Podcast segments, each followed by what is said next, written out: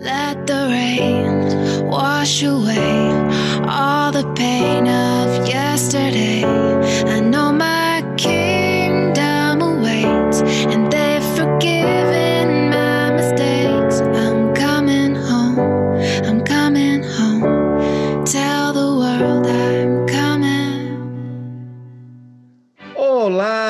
Sejam bem-vindos a mais um podcast Foto na Veia. E galera, tô colocando aí uma musiquinha no fundo. Vamos fazer o teste. Se não ficar legal, vocês avisem para mim que não tá gostando, para eu começar a tirar, tá bom? E hoje tem um convidado especial, um convidado aí que, meu, cheguei a assistir palestras dele, cheguei a, a- encontrar ele nos bastidores aí dos maiores congressos de fotografia da América Latina e o cara tem uma humildade humildade aí grande. Ele troca ideia com as pessoas, ele dá dica, cara. E ele tem um coração enorme. Com vocês, Alisson Oliveira. Olá, olá, meu querido. Boa tarde, boa noite, bom dia, né? Vai depender do horário que a pessoa for escutar. É um prazer estar aqui com você. Muito obrigado pelo convite e obrigado aí pelo, por, pela essa apresentação fantástica aí. Vamos ver se eu sou tudo isso aí mesmo. Mas com simplicidade a gente a gente está aqui para poder contribuir e compartilhar um pouquinho do conhecimento aí do- desses longos anos de carreira. Que é isso, cara. Eu falei a verdade mesmo, é o que eu acho, cara. Amo sua fotografia, acho sua fotografia linda, cara. Mas eu te admiro mais como pessoa. Vou ser Que sincero. legal. Obrigado, obrigado. Eu acho assim. ser humano, o ser humano vem na frente. Né? Acho que a gente tem que ser uma pessoa melhor para conseguir uma fotografia melhor. Né? Isso, é, isso é muito importante. Sim. É, e tem aqueles fotógrafos que têm uma fotografia aí excepcional, uma fotografia extraordinária que, que ganha prêmios. E, cara, e você vai conversar com a pessoa, ela não. Ela, ela é. Como que eu vou dizer?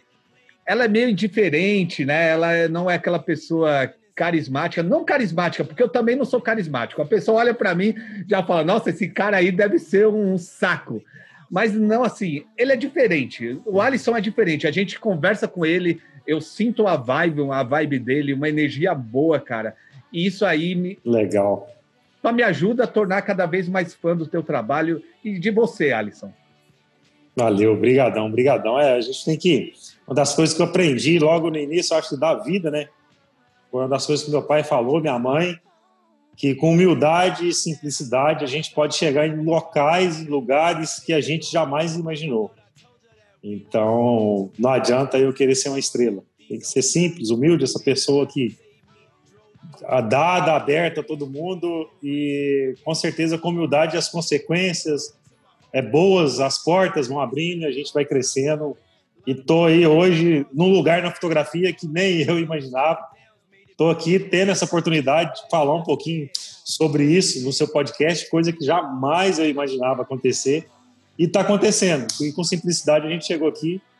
E se Deus achar que a gente tem que ir mais longe, a gente vai mais longe também. Não, e eu também, eu nunca imaginei que um dia eu iria te entrevistar, ia ter um bate-papo com você.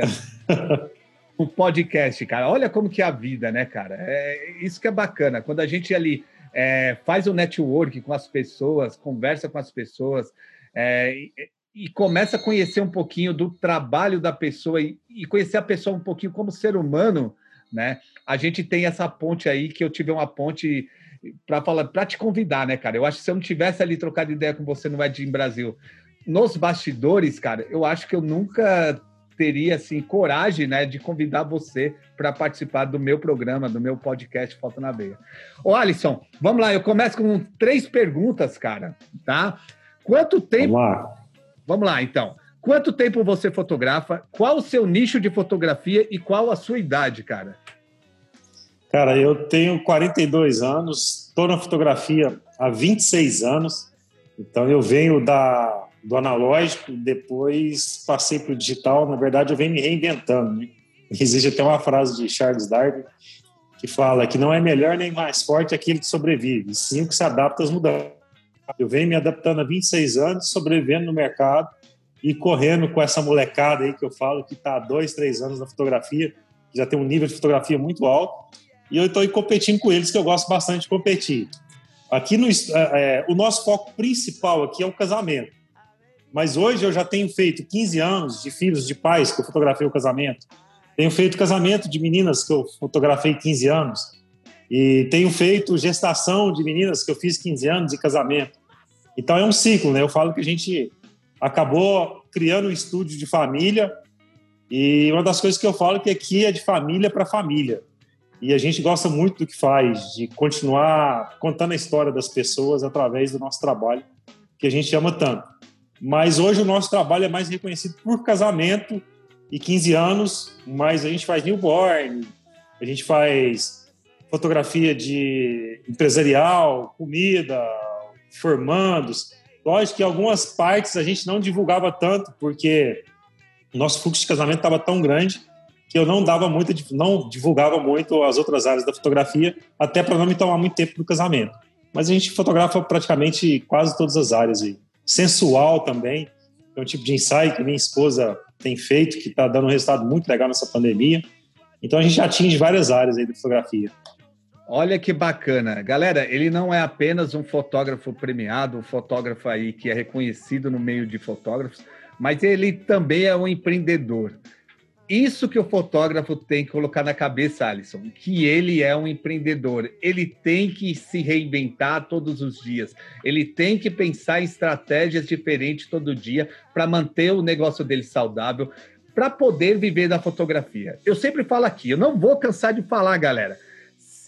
Você vai fotografar e pensa e fica pensando no boleto, você não vai conseguir fotografar legal, você não vai fazer fotos bacana, porque você vai estar tá, vai tá nervoso, você vai estar tá preocupado. E o legal de fotografar é você ir com a cabeça, né, Alisson, a cabeça livre, cara, sem preocupação nenhuma. Só preocupar ali de registrar aquele momento do, do cliente ou registrar aquele fotografar aquele produto, não importa o nicho de fotografia, você tem que ir com a cabeça leve para poder você ter criatividade, não é verdade, Alisson? Não, com certeza. Você tem que estar com a cabeça livre para que você possa criar algo diferente. Senão as coisas começam a ficar no automático. E quando você está nervoso, cheio de dívida para pagar, um monte de pepino, cara, o seu processo criativo não funciona. E a criatividade, ela, você tem que estar zen, você tem que estar muito bem com você mesmo. E, então, enfim, são fatores que influenciam no seu processo criativo, até o seu bem-estar com a família. Você tem que estar. Cara, tudo isso influencia no resultado final do seu trabalho. A gente acaba que você joga para fotografia aquilo que, você, que tem dentro de você. Quando você começa a criar algo que seja artístico, é, é aquilo que tem no seu interior. Se você é uma pessoa que está muito nervosa, muito endividado, cara, a única coisa que você vai fazer é aquele básico, não vai conseguir criar algo que seja surpreendente, que vai te colocar como um fotógrafo diferente dos outros, né? Isso é verdade. O Alisson, vamos lá. Eu gosto de entender um pouquinho quem é o. Eu sempre pergunto para os meus convidados, né? Como que ele era pequenininho? O que que o Alisson pequenininho queria ser quando crescesse, cara? Já queria ser, ser fotógrafo? Cara, eu, na verdade, eu comecei na fotografia muito cedo, né? Eu comecei na, na área da fotografia aos 14 anos, mas não era algo que eu queria ser, porque meu pai, a gente vem de uma família muito simples, meu pai trabalhava na roça, era tratorista, trabalhava com caminhão, então eu, meu Alisson criança era ser um caminhoneiro. E eu desenhava muito caminhão quando era criança. Mas aí aos 14 anos, é, meu pai trabalhando numa fazenda que era de um, dono, de um dono de uma loja de fotografia e nos deu a oportunidade, primeiramente para o meu irmão, que começou primeiro na fotografia, e depois eu entrei como office boy nessa loja, e eu ainda estou na fotografia até hoje dos três irmãos que trabalhavam trabalharam na fotografia. Nós somos cinco. Mas eu sou o único que continuou. Meu irmão é técnico em fibra ótica, ele é especializou em fibra ótica, trabalha em empresa de telecomunicação. A minha irmã montou loja de roupa e eu continuei na fotografia e estou até hoje, há 26 anos, me reinventando, trabalhando disso daí. Dentro dessa loja, eu tive uma trajetória, que eu comecei como office boy e cheguei a sócio do dono da loja até 11 anos atrás eu decidi montar minha carreira solo e montar meu próprio negócio. E estou aí no mercado carreira solo há 11 anos com meu estúdio fotográfico. A gente abriu a empresa e no início também teve muitos perrengues, muitas dificuldades, assim como todo profissional no começo que não se planeja, que não pensa antes de abrir seu próprio negócio, então com certeza vai ter às vezes dificuldade que eu tive. E hoje uma das coisas que eu falo aí nas minhas palestras, no, aqui eu estou falando para quem está iniciando, faça um planejamento financeiro antes de deixar qualquer carreira para ingressar na fotografia. Veja tudo aquilo que precisa na fotografia. Não é simplesmente comprar uma câmera, um cartão de memória, mudar o nome no Instagram, no Facebook e se transformar no fotógrafo. Existem grandes consequências e se você não se planejar, essas consequências podem ser muito pesadas e você pode não durar no mercado de fotografia. Olha só que bacana. Isso daí é o essencial, né, cara? É o que acontece. É o essencial. Que acontece com muitos fotógrafos. Ele acha que apenas comprar câmera, câmera, fazer um curso básico de fotografia, ele acha que vai aparecer cliente. Não é isso, né? O Alisson, Não é isso. Cara, eu fiquei curioso, cara. Você entrou ali com 14 anos e depois se tornou sócio, cara, da empresa. Meu, conta essa trajetória, cara, porque isso daí vai abrir a cabeça de muitos fotógrafos e fotógrafas. Cara, uma, das coisas que eu, que eu sempre coloco é eu gosto de ser desafiado. E quando me desafio, eu quero provar que eu sou melhor do que as pessoas pensam que eu sou. Então, quando eu entrei nessa loja, eram dois sócios e um dos sócios, é, eu de, trabalhando dentro dessa loja como office boy, né, eu consegui melhorar meu cargo, fui para vendedor. E aí eu pedi um aumento de salário. E um desses sócios falou para mim que falou: Alisson, a gente vai estudar tal. E eu descobri um comentário depois de um desses sócios que se eu não tivesse trabalhando, ele falou que se eu não que eu não merecia o aumento, que se eu não tivesse trabalhando para eles, eu iria ser não desmerecendo a profissão de carroceiro, de catador de material reciclado, toda profissão tem seu valor, mas ele falou isso no sentido de menosprezar o meu potencial. E eu vi que isso era um desafio para mim. Eu falei, eu vou trabalhar, vou estudar vou mostrar para esse cara que eu tenho muito mais valor do que ele pensa que eu tenho.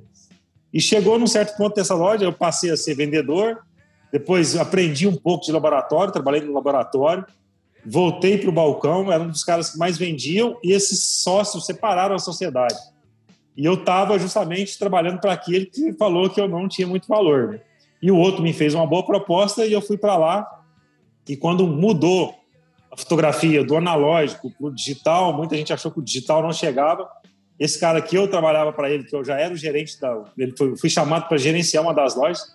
Ele não se atualizou e achou que o digital não ia chegar. E eu, hoje você pode ver que os laboratórios fotográficos são muito poucos. E aí a gente partiu mais para a parte do estúdio da loja. Só que chegou um ponto que eu estava é, com um fluxo muito grande dos meus serviços que eu tinha por fora, que era casamento, book de 15 anos, essas coisas que a loja não pegava. Eu só fazia parte de estúdio, que era a minha parte de, de comissão. Depois eu virei sócio dele no estúdio. E chegou um ponto que eu precisei montar o meu próprio negócio, porque ali ficou pequeno para mim. E daí eu saí da loja, depois de sócio dele.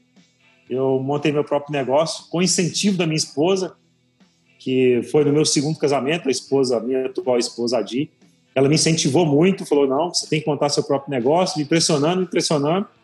E aí eu saí sem rumo, achei um ponto comercial que eu achei interessante, fui lá, troquei ideia com o cara, o cara ia montar um varejão e falou, mas o Instituto Fotográfico vai valorizar mais meu ponto, que ainda estava em construção. E, coincidentemente, esse cara era o... Era, era tio do contador que eu tinha feito o casamento, do meu contador que eu tinha feito o casamento, e aí as coisas fluíram e eu não fiz um planejamento financeiro, igual eu te falei.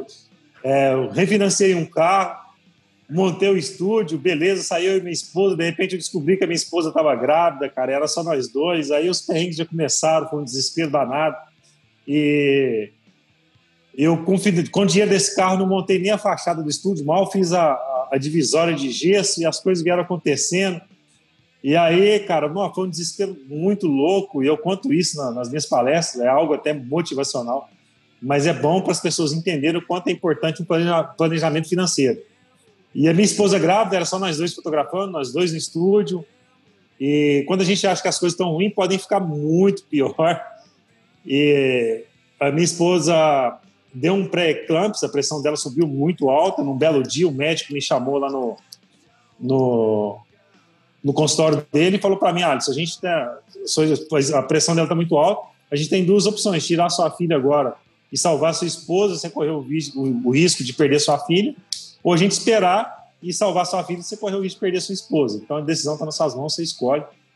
Cara, e para mim foi muito tensa essa decisão. Eu optei por tirar minha filha antes e graças a Deus hoje ela está super bem.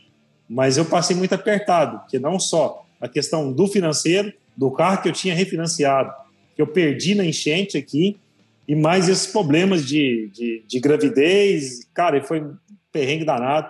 Mas uma das coisas que eu fiz foi não baixar a cabeça e encarar tudo isso como se fosse um desafio e conseguir dar a volta por cima. E estamos aqui até hoje, 11 anos de, de estúdio montado. Cara, muito bom. Galera, foi tenso. O, o, o, Alisson quer me fazer chorar. Quem escuta podcast, quem me conhece sabe que eu sou chorão. Eu só tenho cara de, de, de bravo, orelha estourada do jiu-jitsu. Meu, mas eu sou muito mole, Alisson. Muito mole. Deixa eu te perguntar, Alisson. Você acha, cara, aquele sócio lá que te, te tratou mal, você acha que ele, que ele tinha preconceito com você, cara? Cara, eu acho que um preconceito com relação à classe social, né? Porque acho que ele acha que nenhum pobre tem condição de vencer na vida. Acho que foi, era esse o pensamento dele. E que se eu não tivesse a oportunidade que ele me deu, eu jamais de outra forma conseguiria crescer profissionalmente, ou às vezes até como ser humano. Mas a gente deu, deu a volta por cima e provei para ele que era completamente diferente. No entanto, quando eu saí da empresa, ele ficou louco. É, torceu para que tudo desse errado na minha vida, para que eu voltasse a pedir emprego para ele. Mas com a graça, com a graça de Deus e com o esforço meu, isso não aconteceu. E hoje eu estou aqui com o meu próprio negócio. E a situação dele hoje, infelizmente, não é tão boa quando ele tinha, né? Hoje ele teve que fazenda que ele tinha, teve que vender Infelizmente, isso aconteceu com ele. Não é o que eu torço pelo fato dele pensar que eu não conseguiria vencer na vida. Mas eu queria que ele tivesse bem. Né? Eu torço sempre para as pessoas. É, eu torço sempre pelo bem das pessoas, independente do que ela pensa de mim. Pode ser meu pior inimigo, mas eu quero que ele cresça e que ele prospere na vida. Apesar que eu não tenho inimigo, né? Graças a Deus. acho que não, né? Eu acho que não. É, olha só, olha só, galera, olha só. E, e, e, o bacana, galera, do, do Alisson aqui, que ele não baixou a cabeça, ele não ficou é, se fazendo de vítima, porque a gente vê muitas pessoas se fazendo de vítima. Nossa, eu sou pobre, sou pobre, as pessoas me tratam desse jeito, aí se faz de vítima, fica ali sendo refém dessas pessoas que, que não, que causam ali um mal-estar, né, para a pessoa, né? Fica, acaba sendo um refém, falar, nossa, eu sou pobre, eu não vou conseguir alcançar nada, porque o fulano que tem dinheiro falou isso, falou isso de mim. E o Alisson não fez, eh, não se vitimizou em nenhum momento. Ele usou isso para para alcançar os objetivos. Ele falou: "Ah, é, seu desgraçado. Agora que, que você acha que eu não vou ser ninguém, então você, vê, você vai ver, eu vou jogar na tua cara que eu vou, vou vencer na vida e eu vou conseguir é, ganhar dinheiro, vou conseguir viver da fotografia, conseguir viver aí de uma forma digna. Não foi isso, Alisson? É, foi isso mesmo, realmente. É, independente da sua cor, da sua classe social, todo mundo tem capacidade. A gente não pode se fazer de vítima e se retrair perante essas pessoas que tentam nos julgar para baixo. Eu falo o seguinte: aonde eu estou hoje, eu sou muito grato a Deus pelas oportunidades e grato a meu pai e minha mãe, que eu sempre agradeço, a minha finada mãe, meu pai e minha mãe, pela educação que me deram. A gente vem de uma família muito pobre, muito pobre. Na verdade, nós somos em cinco filhos, em sete pessoas numa casa, e que meu pai ganhava um salário mínimo. E hoje, graças a Deus, todos os irmãos têm independência financeira, estão bem, mas a gente passou muita dificuldade. Eu tive que começar como empreendedor muito cedo, cara. Eu comecei a trabalhar com 6, 7 anos de idade. Minha mãe me ensinou para mim que eu queria as coisas e minha mãe falou para mim, Alisson, é, infelizmente não consigo te dar, mas eu posso te dar uma dica do que você pode fazer para você ter essa independência financeira. Vai catar papelão, vai juntar latinha, você vai juntando no quintal e quando você achar que tem um volume bom, você vai lá no ferro velho e vende. O que, que eu fazia? Chegava da escola de manhã, ia lá no ferro velho, catava um carrinho de ferro velho e saía catando lata velha. Quer dizer, minha mãe me deu a ideia de eu juntar dentro de casa, mas eu comecei para a luta foi todos os dias. Então juntava eu e mais três meninos lá do, do, do, do bairro onde eu morava e a gente enchia três carrinhos de ferro velho, carinha lá, vendia, e o dinheiro já ficava no primeiro barzinho que a gente encontrava na frente. E a gente ia para lá jogar pimbolim, fliperama, comprar comprar refrigerante, a gente não tomava refrigerante todo dia, era só final de semana, e a gente ia lá comprava aqui a gente fala golé, né? cada acho que tem região que é tubaína, mas uma garrafinha de 600 ml de refrigerante e ficava no bar jogando fliperama e gastava o dinheirinho tudo ali, mas ficava feliz e voltava para casa com um pouco de dinheiro e ainda dava para minha mãe, cara. Então eu tenho muito orgulho disso, tenho um orgulho imenso de tudo isso que eu passei. Já vendi salgado, já engraxei sapato. Então, assim, muito novo, com 13, com, com, com 12 anos, eu saía para a lida, minha mãe ficava desesperada, porque eu saía, chegava da escola, saía e só voltava no finalzinho da tarde, ou às vezes até à noite, mas voltava com um dinheirinho no bolso e com tudo aquilo que eu queria, eu conseguia comprar com o meu próprio suor. Então, acho que isso me ajudou muito a, a ser o empreendedor, a ser quem que eu sou hoje. Passei por, por momentos difíceis, passei, já fui viciado em drogas, isso é uma coisa que eu não tenho, não tenho medo de falar, que atira a primeira pedra, quem nunca tem defeito, mas já fui viciado em droga, cara, e consegui me libertar de todos os meus vícios. Já fumei maconha, já cheirei cocaína, já che cheguei no início do crack e eu consegui sair de tudo isso e me tornar um ser humano bem melhor. E hoje o nosso estúdio tem um propósito não só de satisfazer os meus bens, a, a, as coisas que eu gosto, da minha família, de eu criar minha família, mas ajudar outras pessoas que, que necessitam. É algo que eu não publico em rede social, as caridades que a gente faz, as coisas boas que a gente faz, porque eu não quero é, engrandecer com isso, não quero mostrar isso para os outros, né? Engrandecer, com certeza, vou me engrandecer, porque acho que é recíproco, né? Automaticamente as coisas vão vindo. Mas a gente ajuda muitas pessoas e eu quero levar outros projetos aí para ajudar crianças carentes, principalmente por não ter oportunidade. Eu consegui sair dessa, mas será que muitos outros vão conseguir sair? Muitos não, né? Igual muitos amigos que eu tive na época hoje morreram, outros estão presos. Eu consegui sair fora, mas muitos não conseguiram. Ô, ô, Alisson, essa questão, cara, de você falar que não gosta de divulgar, que você ajuda as pessoas, cara, assim, meu ponto de vista, cara, você tem que mostrar isso não vai, não quer dizer que você é uma pessoa ali que quer quer tá mostrando, que quer aplausos porque você está ajudando as outras pessoas. Quando você mostra, cara, que você está ajudando outras pessoas, você vai incentivar fotógrafos que te admiram a fazer a mesma coisa, cara. Entendeu? Essa é a minha opinião, cara. Eu acho que Não, mas é legal. Eu acho que você tem que divulgar sim, sim, falar, ó, oh, eu estou ajudando essa pessoa, eu estou. Eu, às vezes, faço aqui, galera, faço assim uma campanha, eu falo assim, ó, se eu vender, que cada contrato que eu fechar nesse mês aqui, eu vou dar tantos por cento para a entidade, entendeu? Cara, se cada fotógrafo fizer isso, imagina quantas pessoas a gente vai poder ajudar. Então, cara, meu, uma sugestão de coração Mostra, cara, o que você está fazendo. Mostra. E dane-se os outros que achar que você está se mostrando, que você quer aparecer. Meu, dane-se, dane-se, dane-se mesmo. Eu fico. cara, porque eu fico revoltado, porque eu sei que vai aparecer pessoas falando isso. Com certeza. Mas eu sei que o Alisson vai incentivar muito mais pessoas a fazer o bem do que essas pessoas que estão aí metendo pau, cara, que é a verdade. O Alisson, deixa eu te falar, olha só como é legal, cara, porque eu também comecei a trabalhar muito cedo, né? Eu ali com oito anos, nove anos, cara, é, não, assim, eu não precisava, na verdade, mas eu, eu ia lá cuidar de carro na feira, eu ia trabalhar com feirante, eu fazia um carrinho e levava as compras, né, da, das pessoas até o carro. Cara, isso me ajudou. Hoje, isso me ajudou a tornar o homem que eu sou. E eu tento passar isso para meus filhos, né? E hoje, infelizmente, cara, infelizmente aí a gente escuta aí que a criança não pode trabalhar, né? Que a criança tem que se dedicar totalmente para o estudo. Lógico, o estudo é importante, o estudo é importante, cara, tem que estudar, mas, cara, o trabalho edifica o ser humano. E olha que coisa bacana aqui que a mãe do Alisson fez com ele, que, eu, que é uma coisa que eu acredito também.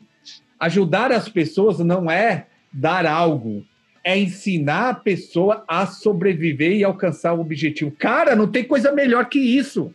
A mãe do Alisson falou: Ó, oh, eu não posso dar isso, mas eu vou te dar aqui um método para você ganhar seu dinheiro e se virar com isso. Cara, foi muito melhor do que ela comprar uma roupa para você e dar essa roupa, não foi, Alisson?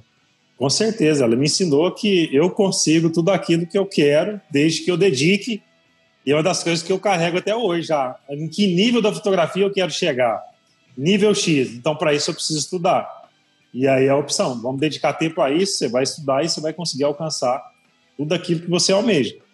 E foi o que eu fiz. Eu sempre trabalhei em busca do, do, das coisas que eu gosto. E é o que eu passo para minhas filhas, também para os meus filhos. Eu tenho um filho, tenho duas filhas. E lá em casa é assim: se elas quiserem as coisas, elas têm que trabalhar.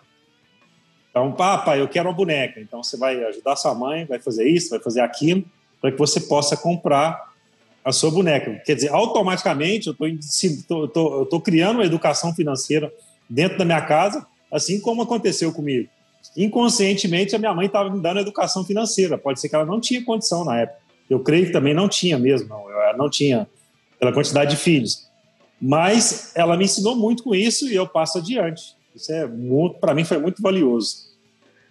Olha que bacana. Galera, é o seguinte, é, eu tomei uma decisão de falar a minha opinião, tá? Em todos os assuntos aqui desse, do podcast, essa é a minha opinião. Respeito a opinião dos outros que acham que uma criança não deve trabalhar. Eu tô, eu tô dando como exemplo o que eu passei. O Alisson tá dando Lógico. exemplo o que ele passou, entendeu? Então, galera, é, a gente não está as pessoas que acreditam que a criança não deve trabalhar, que a criança deve estudar, meu, respeito a opinião de todos, né? Eu falo isso, Alisson, porque eu ficava meio assim de falar, de dar minha opinião do que eu acho, cara, do que eu acho, né, sobre esses assuntos, né? E, cara, eu resolvi que eu tenho que falar. Não adianta eu ficar escondendo do, o que eu acho, falando, nossa, é, eu sou, eu acho que tem que fazer isso, a criança tem que, tem que ser dessa forma, é, o fotógrafo tem que ser dessa forma. Se eu não acredito nisso, eu não vou ficar mentindo, né? Ô, Alisson, deixa eu te falar, cara. Você saiu lá da sociedade, né? É, não, antes disso, como que era, cara? Como que funcionava a empresa, é, a, a sua empresa lá, que você tinha sócios? Como que funcionava? Como que vocês vendiam seu trabalho? Como que era a gestão da empresa? Fala um pouquinho para a gente aí. Ó, na verdade, esse foi um dos grandes motivos que eu saí de lá, né? A gente era sócio na parte de estúdio. Então, o estúdio da loja eu era o sócio dele e a gente dividia esse valor é, dos lucros do estúdio. Casamento, aniversário, essas coisas, era um, era um trabalho que eu tinha por fora, não tinha nada a ver com a loja. Então, ele abriu o espaço do balcão da loja para eu vender esse trabalho. E nessa sociedade aí eu trabalhei por anos e anos, praticamente sem pegar dinheiro nenhum. E foi aonde isso foi me gerando uma certa. Até que da minha parte, não, que eu sou simplesão, cara. Às vezes tem muita coisa ruim acontecendo e eu vou tocando o barco. Mas aí minha esposa abriu meu olho, começou a pegar meu pé. Você está carregando isso daqui nas costas, você está trabalhando, não está recebendo está tendo aqui dentro. Então, está na hora de você montar seu próprio negócio. E aí começou a pegar no meu pé, pegar no meu pé até eu ficar nervoso e montei meu próprio negócio e fui com a cara e com a coragem, sem planejamento nenhum. E graças a Deus deu certo, mas nem todo mundo consegue ter a mesma oportunidade que eu tive, né? Pra, às vezes nem para todo mundo dá certo. Então a dica que eu dou, faça um planejamento, senão pode ser que você se enrole. cara, mas assim, como assim você não, não recebia dinheiro, cara? Porque pelo jeito ali, a empresa já tinha um certo tempo, já tinha um fluxo de, de clientes, não tinha? Já, já tinha um fluxo de clientes. A gente estava na esquina principal da cidade, só que eu não recebia. Então eu fazia em serviço o, a minha parte que eu tinha que receber, eu fazia em revelação e ampliação de foto. E sempre ficava alguma coisa para trás, mas ele não me pagava. E eu, muito grato pela oportunidade que ele me deu, não ficava cobrando isso e chegou um certo ponto que eu cansei e tive que montar meu próprio negócio.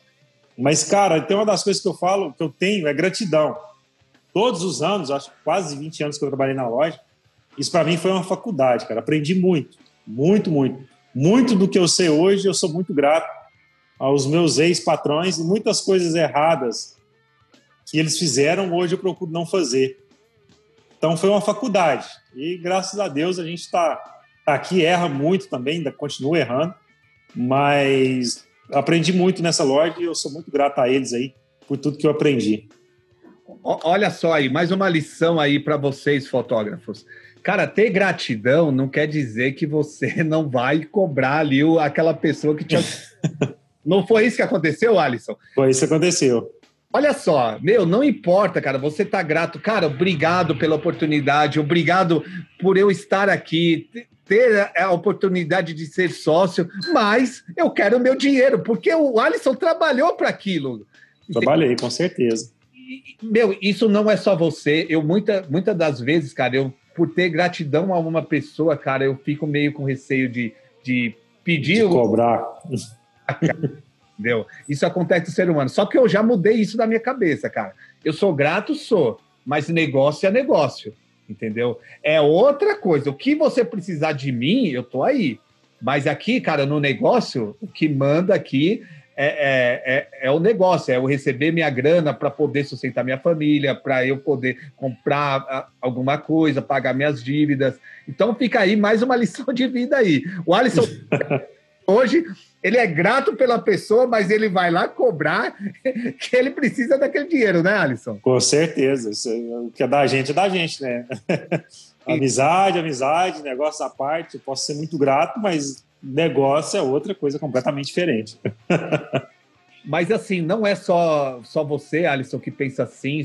Eu, só eu que penso assim. Cara, tem muitas pessoas no Brasil que pensam assim. E se a gente começar a ler biografias aí de grandes empresários, cara, você vê que o cara tem gratidão, mas ele trata o negócio de, à parte, cara.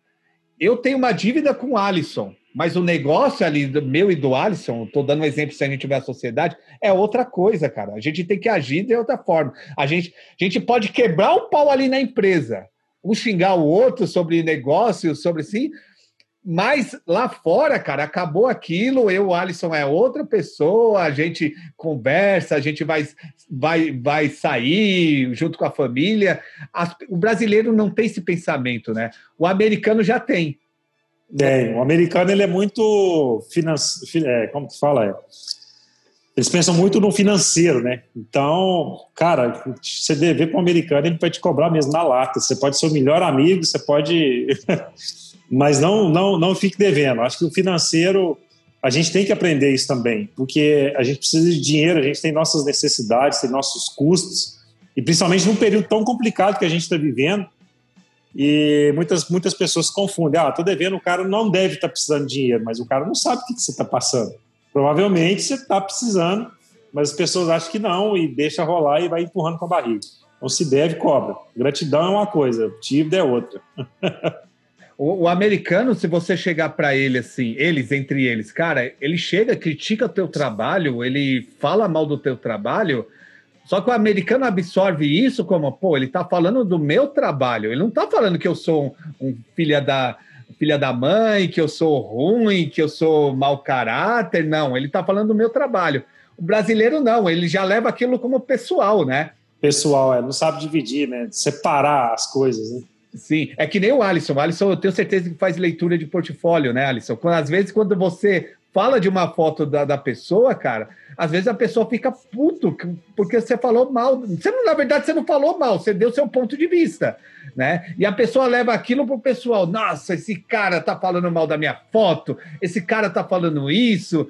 E o cara leva isso pro pessoal e acaba nem mais te seguindo, nem mais acompanhando o seu trabalho, não é verdade?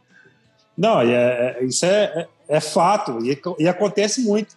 Às vezes a pessoa, você está fazendo uma crítica construtiva, né? uma leitura de portfólio para que a pessoa possa enxergar alguns detalhes e crescer na fotografia. Eu, todo congresso que eu vou, todo curso, workshop que eu vou participar, eu coloco as minhas fotos ali na, na para leitura de portfólio, coloco, levo às vezes algum álbum para que eu possa ter uma leitura, receber uma leitura geral sobre o meu trabalho, sobre um trabalho completo e sempre sou marretado, mas o que, que eu faço? Eu procuro enxergar isso por outra perspectiva, né? Entender que, pô, eu tirei o meu apego emocional e estou entendendo justamente o que o cara está falando e com certeza você consegue crescer muito com isso. E muita gente não entende, leva isso para o lado pessoal, o apego emocional pela fotografia dele. Às vezes o cara teve muita dificuldade para fazer aquela foto e ele acha que é uma foto top master, mas não é. E a pessoa fica nervosa com isso, para de seguir, deixa de ser seu amigo. E até nos meus, nos meus cursos aqui que eu dou também, eu faço leitura de portfólio. E é um, acho que um dos do, do ponto alto do, do, meu curso é a leitura de portfólio, que você aprende muito. Eu, por exemplo, aprendi muito, levei uma retada de grandes fotógrafos, ainda continuo levando até hoje, mas isso só me ajuda a crescer e a evoluir. Se a pessoa não enxerga dessa forma, você pode ter certeza que o trabalho dela vai continuar aquele trabalho simples e não vai conseguir crescer profissionalmente. Olha que bacana. Ô, Alisson, vamos lá. Você era sócio, né, cara? Aí não deu certo essa, essa sociedade. E, de repente, tua esposa te incentiva você a trabalhar sozinho, cara. E aí que o bicho pega, né? Porque, queira ou não queira, você não estava recebendo, você falou que não estava ganhando, ganhando dinheiro com, com a sociedade, mas queira ou não queira, você tinha ali um suporte, uma segurança, né? Assim, pô, eu estou na sociedade ali, não estou recebendo, mas de qualquer forma ali eu posso tirar alguma coisa que pode salvar, né? Me salvar aí para pagar alguma dívida, para viver. E de repente você monta o teu escritório, monta teu estúdio. Cara, foi fácil, cara? Você já tinha cliente ou não? Cara, eu tinha alguns clientes, mas não eram tantos. Então eu deixei de, de ganhar o meu fixo. Pra, eu saí completamente da minha zona de conforto para outra realidade, cara. E aí eu precisei correr atrás.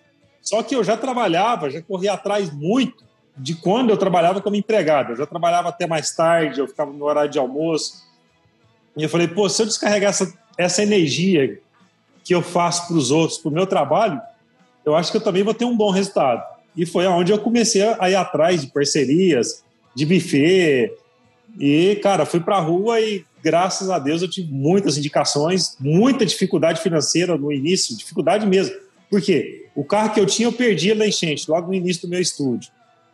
E tive a arcar com muitas dívidas do estúdio que eu precisava pagar porque o dinheiro do refinanciamento desse carro não deu certo.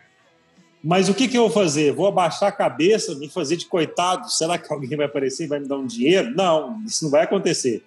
Então, o tempo que eu poderia estar chorando, eu falei, eu vou investir em conhecimento e correr atrás. E comecei a correr atrás e, graças a Deus, as coisas, as portas vieram abrindo. Por quê? eu estava de cabeça levantada e enxergando as oportunidades. Quando você começa a chorar e baixar a cabeça, você deixa de enxergar um monte de coisa. Se você baixar a cabeça, você vai enxergar o chão. Eu não. Eu procurei olhar para cima e ver o horizonte, o tamanho que esse mundo é e as oportunidades que podem surgir, surgir e surgiram e eu agarrei. Cara, e graças a Deus deu tudo certo. Estamos aqui até hoje, não baixando a cabeça ainda. Porque igual até um período complicado desse que a gente está vivendo, eu vejo, eu entro em alguns grupos de WhatsApp aí de fotógrafos, que eu participo, que eu gosto muito também, mas eu vejo a galera reclamando. Ah, tem uns que reclamam, putz, os parques tá tudo fechado, não tem locação. Cara, o tanto de locação que tem na rua, se você sair na rua, você consegue criar um, um conteúdo muito foda, só basta você enxergar, treinar o seu olhar. Ah, outros baixam a cabeça, ah, aqui agora eu não vou ter evento, que eu não sei o que, que eu vou fazer. Abaixa a cabeça e começa a chorar. Cara, o tempo que você está perdendo chorando, escutando choro em grupo de WhatsApp. Se você dedicar em estudo, estudo e procurar novas oportunidades, procurar se reinventar, se você dedicar o tempo de choro ao tempo procurando empreender, nada de ruim vai te acontecer. Igual uma das coisas que aconteceu com a gente aqui, o meu fluxo do dia a dia praticamente dobrou no período de pandemia. Então, meu fluxo de caixa do que eu faço dentro do estúdio, ele dobrou. E é algo que eu tive que me reinventar justamente por eu não ter eventos, porque as datas dos casamentos mudaram praticamente todas para o próximo ano. Se eu tiver um ou dois casamentos agora em dezembro, e os pagamentos também foram adiados. Então, as noivas que estavam me pagando vão me pagar só o ano que vem. E vai adiantar eu baixar a cabeça e começar a chorar. Então, a gente tem que se reinventar e ir atrás do, do, dos nossos objetivos e procurar tirar, banir da nossa vida, da, da, da, do nosso olhar, as pessoas que jogam para baixo que têm energia muito ruim. Acho que energia é muito importante. Se você está com uma boa energia, levanta já com uma notícia boa, com coisas boas, cara, o seu dia vai ser bem melhor. Lógico que é, lógico que é. A gente tem que afastar aquelas pessoas que faz mal pra gente, né? Eu, eu, eu tomei isso aí pra minha vida, cara. Eu falo pra você, melhorou muito. Aquela pessoa negativa ali que só fica reclamando, eu, tô, eu quero distância. Né? Distância. E falar em grupo de WhatsApp, o Alisson, eu, eu, vejo isso daí, cara, em grupo. Eu tenho um grupo, cara, que eu falei o seguinte: ó, esse grupo não pode postar foto, você não pode falar sobre fotografia, ai, que luz que você usou, qual edição que você usou, qual foto você acha mais bonita para eu postar. Não pode. Esse grupo só fala de negócio, entendeu? Então vamos lá, a gente vai falar só de estratégia, cara. Ó, eu fiz isso, eu fiz aquilo, deu certo, eu fiz isso, deu errado. E eu vejo, cara, que algumas pessoas saem desse grupo, né?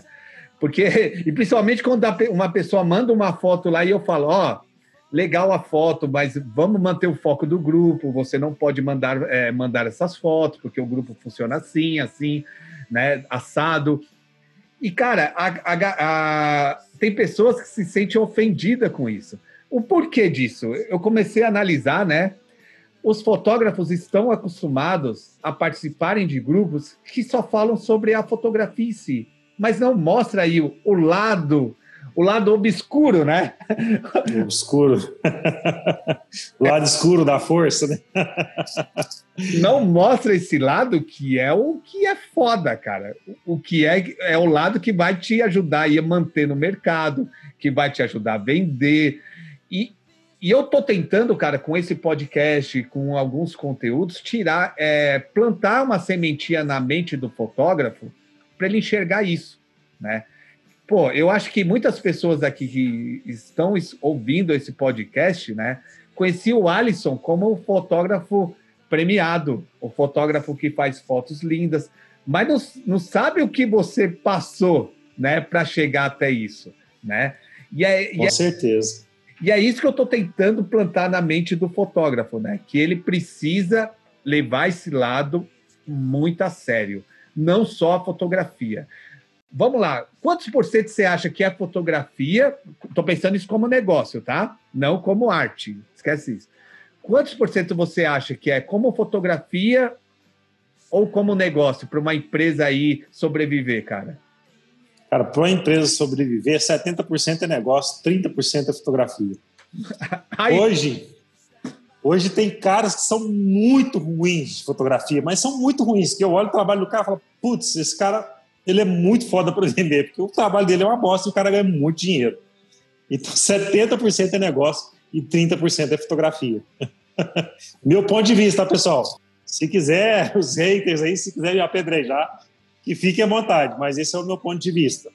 E olha que eu demorei para descobrir isso, hein? Demorei muito tempo para descobrir isso. Não adianta você ter uma boa fotografia se você não souber vender. Você tem que saber vender o seu produto, saber se posicionar no mercado, porque às vezes você tem um trabalho bom, mas se posiciona como, como pessoas que têm um trabalho ruim e mediano. Então, tudo, tudo, é, tudo isso é muito importante. Saber se posicionar no mercado, saber precificar o seu trabalho, porque às vezes uma fotografia muito boa e um, e um preço muito baixo pode gerar um pensamento diferente nas pessoas. Então, tudo isso você tem que saber saber se posicionar e saber vender e saber olhar. Não é, não é só fotografia. Olha só, quem está falando isso é o Alisson. O cara foi premiado. Daqui a pouco a gente vai contar umas histórias dele aí que ele viajou para outro. Com certeza. Olha só, quem está falando é um cara que estuda muito fotografia. Muito.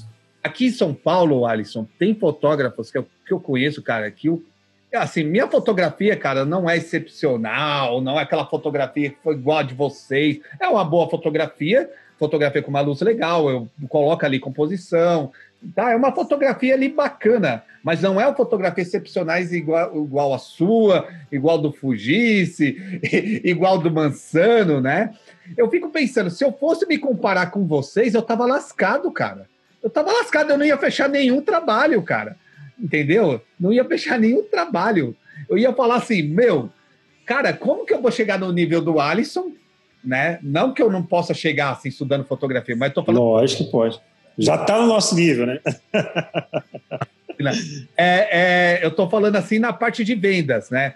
Cara, se eu fosse vender até eu chegar no nível do Mansano, do Alisson, cara, eu tava ferrado, porque eu não ia vender nada, né, Alisson? Então, o que que eu pensei? Eu falei, meu, deixa eu trabalhar aí um pouquinho aí.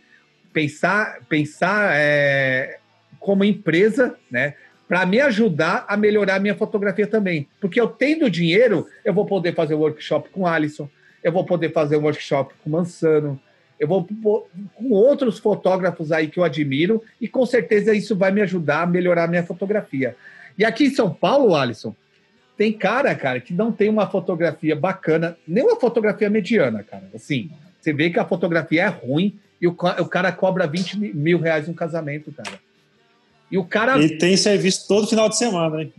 Todo semana, cara. Todo final de semana. O cara trabalha muito bem o marketing, cara. O cara tem amizade, cara, com as pessoas certas.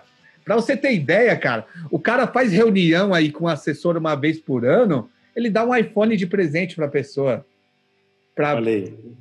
Oh, se, é, ah, tá errado ele fazer isso? Não, se ele tá ganhando dinheiro com isso, cara, ele tem que fazer. Tem que fazer. Não é verdade? Com, cer com certeza. Ele soube se posicionar no mercado e chegou num nível que poucos vão conseguir chegar lá agora. Né? É, é o cara, é, ele é um estrategista, ele bolou uma estratégia e isso está trazendo para ele várias noivas e o cara está ganhando dinheiro.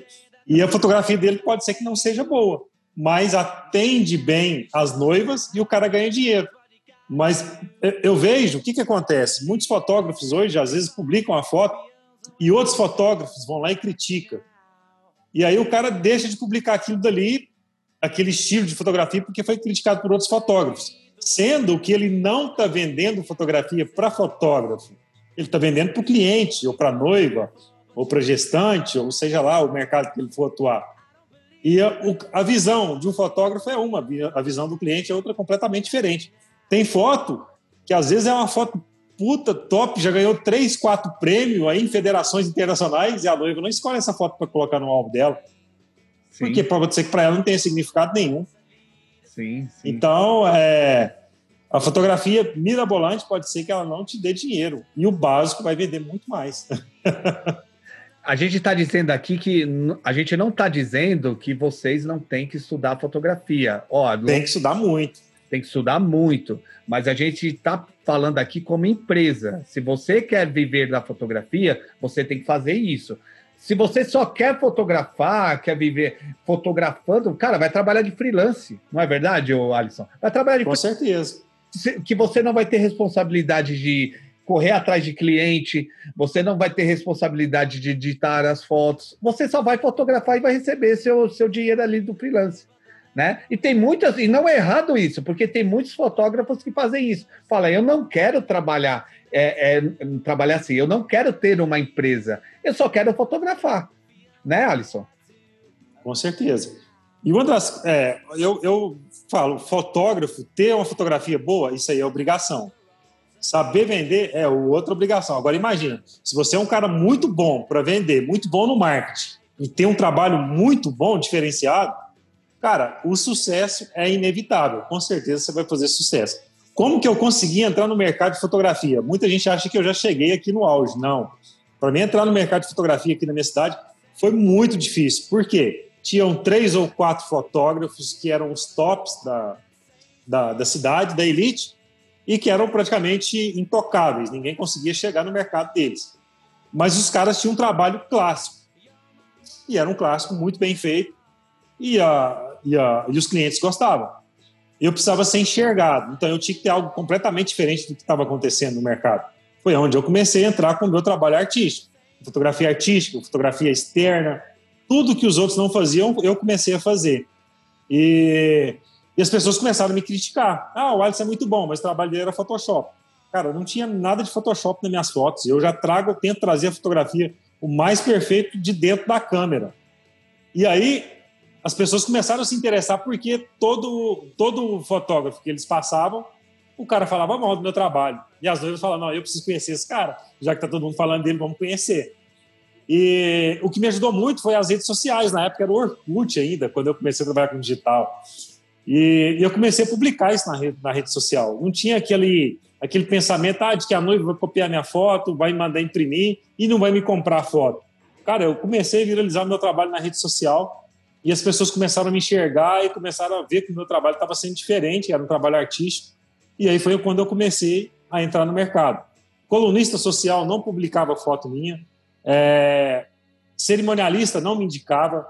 O que, que eu fiz? Eu comecei a bolar uma estratégia para eu chegar primeiro na cabeça das noivas e não da cerimonial.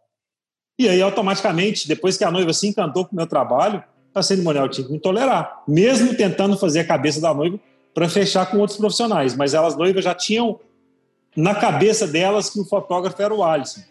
E aí, quando eu comecei a chegar nessas cerimonialistas, eu comecei a trocar ideia, a fazer parceria, e aí eu comecei a crescer no mercado. Aí os colunistas que não, que não publicavam fotos minhas que eu mandava na época para coluna social, hoje nem jornal que mais tem, acho que ainda tem um jornal. Mas eles começaram a me pedir fotografia porque eu estava dentro da elite, comecei a entrar dentro da elite. E aí eles começaram a depender do meu trabalho para ter conteúdo para publicar. E aí a gente começou a crescer, foi crescendo, e hoje, graças a Deus, eu sou referência aqui, não só na minha cidade, mas na região toda, né? Isso é muito bom, eu sou muito grato. Mas foi um trabalho duro. Olha que bacana. Fica a dica, fotógrafo. Não falem mal do outro fotógrafo. Isso daí você não pode. É, com certeza. Fale bem do seu trabalho. Mostre o seu verdadeiro valor, mas não fale do seu concorrente. E olha que eu fazia isso muito. Falava, tipo, ah, o cara só tem nome, né? O cara só tem nome, mas não tem um trabalho bom. Cara, mas para esse cara conquistar, conseguir conquistar o nome dele, ele marretou, trabalhou muito. Assim como eu consegui conquistar o meu nome, eu tive que trabalhar duro. E eu sei que hoje tem outros fotógrafos que falam: ah, o Alisson só tem nome, não tem um trabalho legal. Cara, a gente trabalha duro, duro, duro, duro, e as noivas reconhecem tudo isso que a gente está fazendo. Então, é, você gera um valor e não um preço, né? Um valor que, que é o meu valor, é o tempo que eu tenho no mercado, o quanto que eu estudei, os concursos que eu participo, é, os congressos que eu vou, tudo isso dá um valor ao meu trabalho e eu mostro tudo isso através das redes sociais e as noivas entendem isso. Ah, meu, o desgraçado que falar que sua fotografia, ele tem que pular de onde tem que se suicidar. é, é, é louco. Mas tem, é, é um negócio bem louco. O cara vai ter que tomar remédio, cara, porque é doente o cara que fala isso, né? Ô, ô Alisson, qual foi a estratégia, cara, que você fez para atingir as noivas, cara? Eu sei que faz muito tempo atrás, mas eu acho que a gente consegue adaptar ela para esse tempo atual, cara. Cara, uma das estratégias que eu usei foi fazer algo que seja completamente diferente do que os outros fotógrafos estavam fazendo. Lógico que hoje o acesso à informação é muito maior do que o que eu tinha quando eu, quando eu comecei a entrar no mercado de elite, né, da, da fotografia aqui do, da, da minha região. Mas é bater de porta em porta na casa dos cerimoniais e se oferecer. Ah, mas eu não vou porque a fulana só indica ciclano, fulano só indica beltrano. Cara, o não a gente já tem. Então eu sabia que eu tinha um não, mas eu não deixei de me apresentar para que elas pudessem me conhecer. E no entanto, até hoje eu tenho muitas estratégias de mercado que eu faço que é chegar em loja de vestido de noiva, pegar vestido para fazer ensaio, dar de presente essas fotos para a loja de noiva. Cara, você tem que viralizar o seu nome, colocar ele em todo lugar. Tá, se a noiva for numa loja, por mais que essa loja não te indica, mas ela vê uma foto sua lá, tá o seu nome. Ah, eu fui numa loja de terno, tá lá o nome do Alisson de novo. Fui numa loja de convite, tá lá o nome do Alisson. Fui num buffet, tá lá o nome do Alisson. Putz, o nome desse cara tá em todo lugar, então eu preciso saber, preciso conhecer ele, saber como que eu trabalho. Eu já fiz muito isso, de bater em buffet, falar, pô, é, vocês vão, vai ter uma festa aí hoje, eu estou sem trabalho esse final de semana, posso fotografar a decoração? Eu te dou de presente as fotos. Mas está lá sua logomarca, foi você que fez as fotos. Cara, o que, que eu vou perder com isso? Duas horas, uma hora, que é o máximo que eu vou gastar para fotografar uma decoração.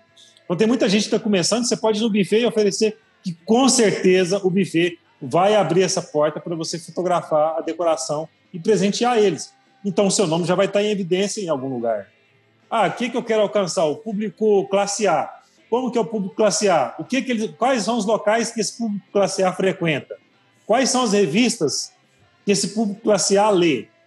Então vamos lá, vamos meter um anúncio nessa, nessa revista. Ah, é o barzinho fulano de tal, onde está a nata da cidade. Vamos lá nesse barzinho, vamos se oferecer a fotografar o cardápio deles de graça, em troca de uma propaganda minha no final do cardápio. Eles vão ver tudo isso e seu nome vai começar a ficar em evidência. Então começa a fechar seu, o cerco botando seu nome em vários locais, que automaticamente você vai ser conhecido. É algo assim, bem louco. Ah, muita gente fala, ah, mas isso não dá certo para mim. Não dá certo para você, mas você já tentou? Você já fez alguma vez? Não. Então, como que você sabe que não dá certo? Eu fiz, para mim deu certo e me gera bons resultados até hoje. É, para mim também. E às vezes, o Alisson, o cara tenta fazer uma vez e acha que não vai dar certo. Tenta com uma assessora e não vai dar certo. Ó, semana que vem, cara, eu entrei, entrei em contato pelo Instagram com uma assessora, né, para fechar uma parceria. Estou fazendo isso muitas com muitas assessoras, né? Eu tenho assessoras hoje que eu consegui parceria através disso. Eu tenho duas estratégias, né? Eu tenho, eu tenho uma estratégia que eu uso que é, que é a melhor. Eu entro em contato com aquela assessora que eu quero trabalhar, cara, e falo o seguinte: para a gente fazer uma parceria, né? Começo a elogiar o trabalho primeiro, depois eu converso sobre a parceria. E eu falo que eu vou dar três ensaios pré-wedding de presente para ela dar para o casal que ela quiser lá que ela ou para ajudar ela a fechar o contrato. Meu, todas as assessoras gostam, cara. Todas, todas as assessoras gostam disso, cara. E o que que acontece? Olha, bacana. Eu vou lá, fotografo esse casal. Geralmente elas me, eu, eu peço para elas me indicarem pessoas que não fecharam fotógrafos ainda. Eu vou lá, faço o ensaio, né? Dou de presente para esse casal. Depois eu marco uma reunião para entregar esse ensaio e mostro o meu trabalho, fecho o contrato com, com esse casal e ainda ganho credibilidade com a assessora, cara, porque a assessora eu vou ficar na cabeça da assessora. Então, galera, não adianta você chegar, bater na porta de fulano e só perguntar, pedir uma parceria. Você tem que dar algo em troca. O Alisson, algo em troca. É, o Alisson aqui deu várias dicas aí de como fazer parceria. Eu não preciso nem acrescentar, porque é, é isso que todo mundo tem que fazer. Bater na porta, o não você já tem. Bateu naquela loja, você quer uma parceria? Ela falou: não, vai na outra loja. Vai chegar uma hora que uma loja vai aceitar e aí as outras vão começar a ver você trabalhando para aquela loja e vai querer trabalhar com você, não é, Alisson? Com certeza. E é, é, é dano, o ditado é fato, é dano que se recebe. Você vai oferecer o seu trabalho, que é algo que é a sua mão de obra, e ela, com certeza ela, uma hora ela vai te indicar. Eu falo que eu não quero ser exclusividade, eu quero estar dentro do livro de, de indicações dela.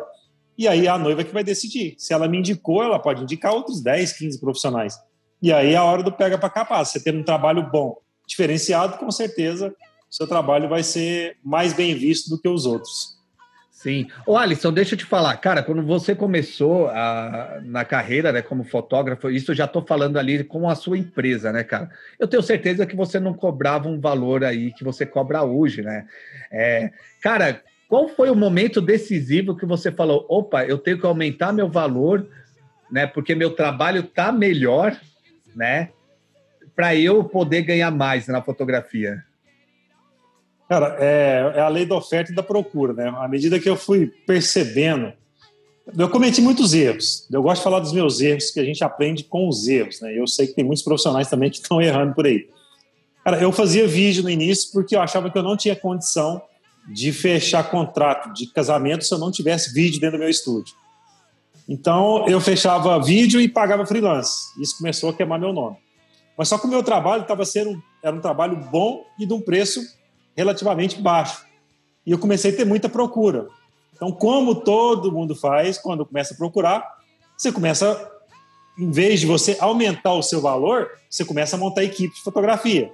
E aí eu contratava freelance e fechava dois, três eventos por final de semana. Chegou ano da gente fazer 80 casamentos, ou até mais de 80 casamentos. Mas eu contratava equipe, e começou a girar um monte de dinheiro na minha mão. Girar um dinheiro, muito dinheiro, não ganhar muito dinheiro. A diferença entre girar e ganhar. E aí eu achando que eu estava ganhando dinheiro e isso começou a queimar meu nome no mercado. Então, durante um ano, eu trabalhei com duas equipes, três equipes, vídeo também. E aquilo estava me gerando muito dor de cabeça e pouco dinheiro. Eu falei assim: quer saber de uma coisa? Eu vou parar de fazer vídeo. Tirei o vídeo do meu estúdio e parei de fechar dois eventos, dois, três eventos. Falei, vou aumentar o meu valor. Eu aumentei, já de cara, eu aumentei 50% que eu cobrava. Cara, muita gente parou de fechar comigo. Outros também pararam de fechar por questão do vídeo. Mas isso para mim foi bom, porque eu comecei a trabalhar menos e ganhar mais. Mas mesmo assim, eu, eu, começaram, eu comecei a continuar tendo muita procura. Aí eu fui subindo, fui subindo, até chegar um limite e um volume de orçamento meu reduziu bastante. Mas só que eu comecei a trabalhar um terço do que eu trabalhava e comecei a ganhar o mesmo tanto, com praticamente 70% a menos de dor de cabeça do que eu tinha. E aí eu comecei a trabalhar em cima de um valor mais alto e comecei a trabalhar marketing, comecei a ter tempo para minha família, porque quando você faz muito serviço, você começa a entrar no automático. Então, todo final de semana era automático, porque eu não tinha tempo para respirar e pensar em algo criativo. Porque o fluxo era muito grande, então não dava para ficar criando muita coisa. E eu percebi que meu trabalho começou a ficar monótono, eu comecei a perder o prazer em fotografar, que eu gosto muito de fotografar, eu amo fotografar. E quando você tem um fluxo muito grande, você começa a deixar de ser criativo, você começa a perder o prazer. E, tipo, eu tava chegando no final de semana, deu ir fotografar um casamento, falar, putz, hoje tem casamento, nossa, mais uma noite. Cara, quando eu comecei a perceber isso, eu falei, não, eu tenho que tirar o pé do acelerador, eu tenho que subir o meu valor, trabalhar menos, trabalhar com prazer, ter mais tempo com a minha família. Foi isso que eu fiz. Pô, que bacana. Galera, também aqui, mais uma vez, a gente sempre fala sobre isso, né? Cara, tem pessoas que vivem muito bem fazendo o que o Alisson fazia, montando equipes. É, é com certeza. E eu falo que o cara tem que ser foda, tem que ser um empreendedor, tem que ser um gestor, um líder, porque é difícil. E tem muitas pessoas ganhando muito dinheiro com isso. Porque é um trabalho escalona, escalo, opa, escalonável, né? É um. quase não sai aqui. É um tra... É, você consegue escalar ali, é, mandando mais equipes, né? Só que, né, só que é o seguinte: o Alisson é como eu também acho, né? Eu acho melhor a gente fotografar um evento por, por data, né? Ganhar um pouco mais, né? E não ter essa dor de cabeça aí de ficar administrando equipe, de, de ficar administrando é, é, edição, porque, meu, é uma coisa complicada, né, Alisson? É, dá, não, dá muito trabalho. Hoje a gente faz dois eventos. Esse ano a gente começou a fazer dois eventos. Eu fotografo com a equipe um evento e a minha esposa fotografa com a equipe outro evento. É o máximo que a gente faz. E no ano que vem também a gente está trabalhando, tá trabalhando dessa forma. Até porque ela tem um estilo. Então hoje já tem noivas que vêm aqui no estúdio fechar por questão da minha esposa e não por mim. E é muito louco isso, é muito legal, porque ela já criou a identidade própria dentro da fotografia dela e as noivas preferem ela e eu respeito isso. Então a gente já fecha, fecha dois eventos no máximo, mas a gente tem uma meta anual aí de, de 40 casamentos no máximo, no máximo. O ano que vem, infelizmente, essa meta vai extrapolar, vai quase dobrar, justamente por questão das mudanças de datas que a gente teve. Né? Então, praticamente todos os casamentos que a gente teve esse ano passou para o ano que vem. Então, ano que vem vai ser punk, vai ser bombástico, mas a gente está preparado para isso aí. mas a nossa meta é, em média, 40 casamentos por ano, não mais que isso. Que legal. Sua esposa está aí? Cara, ela não quer. não quer vir, está fugindo da gente aqui. ela se apresentar para mim, para eu conhecê-la. Deixa eu chamar ela aqui, só para você conhecer ela, só um minutinho. Tá aqui quase me batendo, porque tá, teve que vir aqui. Olá, boa tarde, tudo bem? Tudo, como você chama? Di, Di Oliveira. como vocês me arrumam uma dessa, hein, de última hora, assim? Você tá com vergonha, não é ao vivo aqui, tá? A gente, gente bate papo. Tá certo. Já tá beliscar aqui não, porque você tá beliscando. Tô falando aqui pra aí, como vocês me arrumam uma dessa, assim, de última hora? Ah, mas é assim que é legal, improviso, porque aqui não tem... É, né? Aqui não tem roteiro. É, né? É assim mesmo. Legal. E eu vi que ela foi a pessoa que incentivou você a fotografar, incentivou você a, a, a buscar conhecimento, a, a, investir na tua carreira como fotógrafo. Olha, tá aqui, chamamos aqui a Di Oliveira. Na verdade, eu não falo nem por trás, né? Do lado do grande homem tem sempre uma grande mulher. Aí. E tá aqui a pessoa que me incentivou, que me ajudou, que fez com que tudo acontecesse junto comigo. Pode se apresentar aí, Di. Bom, eu sou a Di Oliveira, né, esposa do Alisson. Estou com ele há 14 anos, né? E aí comecei na fotografia com ele há tem 12 anos. E estamos aí, né? Seguindo, firmes e fortes. Bacana, bacana. Olha que legal. Ela não quer é. e eu falei, Alice, a ela, porque sem ela meu, esse podcast aqui vai ficar incompleto, porque tem que ser os dois. A gente conhece o Alisson aí, com essa carreira dele, conhece como é, é ele como um ser humano aí bacana, como um bom fotógrafo, mas a gente não conhece ali a pessoa que está no lado dele, dando suporte, incentivando ele a buscar é, cada vez mais resultado, né? Eu tenho uma esposa também que me ajuda muito. Eu sou grato, meu, sou muito grato por ela estar no meu lado nos momentos difíceis e nos momentos felizes também. E, e Di, você vai responder essa pergunta, né? Na verdade, uma pergunta. Ele falou ali que quando ele aumentou o preço, né, é, começou começou a perder clientes porque vocês cobravam um valor mais baixo, né? E eu queria saber se foi difícil isso na hora, se vocês ficaram ali sem vender algum tempo, ou, ou isso não influenciou em nada, aumentar o preço, ficou tudo normal? Conta pra gente. É, quando ele me falou que ia aumentar, né, a gente fez muitos workshops e tal, e chegou na conclusão que ia aumentar o valor, os valores, né, do, dos pacotes, dos, do, dos pacotes de casamento. Eu falei, olha, isso aí não vai fechar, não. Eu fiquei meio assim, sem acreditar, né? E, e, eu falei, ai, tá subindo demais, eu tô achando que isso aí não vai dar certo, não. Ele falou, não, vai, vai sim. E nosso trabalho merece subir o valor, né? Não, foi, foi algo assim. Ela falava, não, pelo amor de Deus. Aí eu passava três meses, eu ia subir de novo. Ela, mas já vai subir de novo? Eu falei, vamos subir. Eu falava, nossa senhora, vai passar fome, meu Deus do céu, não vai fechar nada, não vai fechar contrato nenhum. Mas foi, foi pelo contrário, né, Alisson? Muito pelo contrário. Assim, a gente foi, a gente valorizou o nosso trabalho e as pessoas continuaram fechando. Lógico que a gente ficou um tempo sem fechar contrato. Isso foi desesperador, mas eu não baixei porque eu falei, não, o nosso trabalho vale, a gente precisa cobrar mais. E depois o pessoal começaram a entender e a gente começou a fechar. E graças a Deus a gente vem valorizando cada vez ano, cada, cada ano. A gente tem um, um projeto de crescimento, né? Então a gente tem tantos por cento por ano que a gente sobe no nosso orçamento. E continua subindo. Para o ano é. que vem vai subir de novo. Essa semana mesmo ele já comentou que queria subir mais um pacote de gestação, os pacotes de estúdio, né? Eu falei, ai, ai, ai, será que vai dar certo? Hein? Nessa pandemia, né? Mas vai dar certo sim, né? A gente tem que acreditar na gente mesmo e ir atrás dos nossos objetivos, né? Se eu percebo que dá para crescer, que dá para subir, a gente tem que subir e ir atrás. Igual a Adi falou, 12 anos, né? É porque em outubro agora faz 12 anos que a gente vai estar tá com o estúdio montado. Eu tenho falado 11, mas ela falou que 12 é porque em outubro a gente vai fazer 12 é. anos de estúdio. Oh, oh. Esse ano faz 12 anos. Que bacana. E Di, é, o Alisson, você vai responder. Ela acho que ela Quanto tempo você ficou sem, sem fechar contrato, cara? E a Di deve ter ficado ali na sua orelha e falou: tá vendo? Você foi aumentar. Tá vendo? tá vendo? Foi aumentar, agora não fecha contrato. cara, nós ficamos aí em torno de uns dois meses sem fechar contrato de casamento. Um mês e pouco, dois meses. Mas depois as pessoas verem, vê, né, que, que vale né, o trabalho porque não é fácil, né? Você começar um casamento cedo e até 5, 6 horas da manhã. Então eu acho que as pessoas começam a ver por outro lado, né? Enxergar por outro lado que vale a pena, né? O preço vale que paga.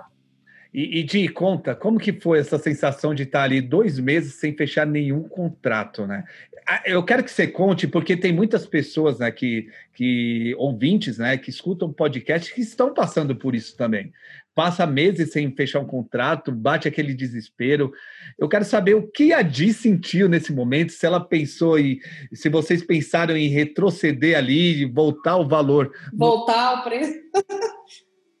Não, acho que nunca a gente pensou em voltar, né, Alisson? Sempre tentou seguir, né, com o valor, que gente, aquele valor que a gente mudou, e sempre eu e o Alisson tá junto ali, um do lado do outro, vai fechar, não desespera.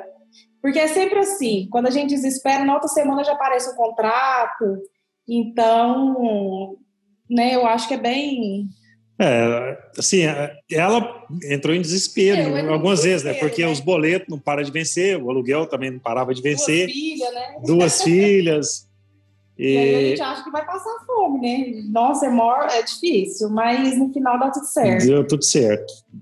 Mas a gente sempre correndo atrás de estratégias, é. colocando nosso trabalho em evidência, mostrando.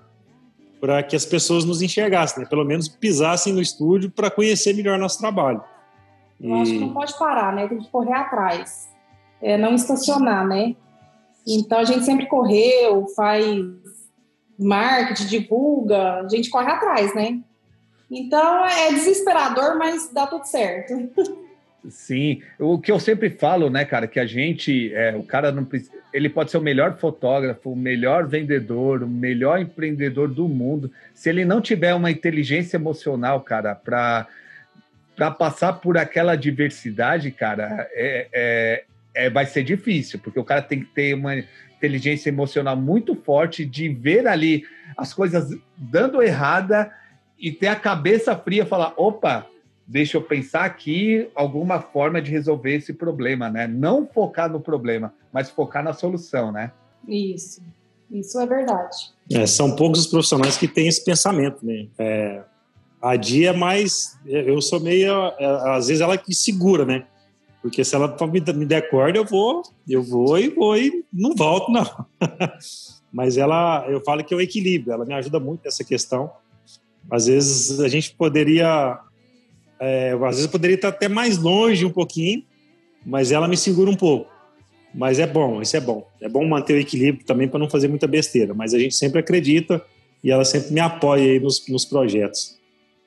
Que legal. E conta pra gente como que funciona ali, porque você falou, Alisson, que ela fotografa hoje, né, esse ano, é, ela fotografa um evento e você fotografa o outro. Como que funciona essa sintonia ali da, é, porque o Alisson, a gente vê que é um cara que faz curadoria de foto, o cara aí dá palestra de.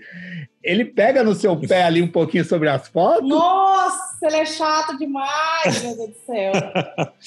Vou falar a verdade, rasgado aí, não tem problema não. Nossa, o Alisson. Aí, por exemplo, eu fotografo o casamento no final de semana, no outro dia eu já tremendo de medo, né? Aí ele vai ver as fotos e tal, mas ele elogia também. Mas... Lógico que é bom, eu falo, o que precisa ser pontuado para melhorar, eu também falo. Fala, crítica, critica. As críticas construtivas, Fala né? Mas é bom, isso é bom para a gente crescer, né? Se os caras que fazem workshop comigo acham que eu pego pesado com eles, eles não sabem o tamanho da bagagem que a Di As broncas que a Di toma. Mas o bom é que ela tem a consciência de que pode melhorar e acaba escutando, né? É. E bom para a gente crescer, né?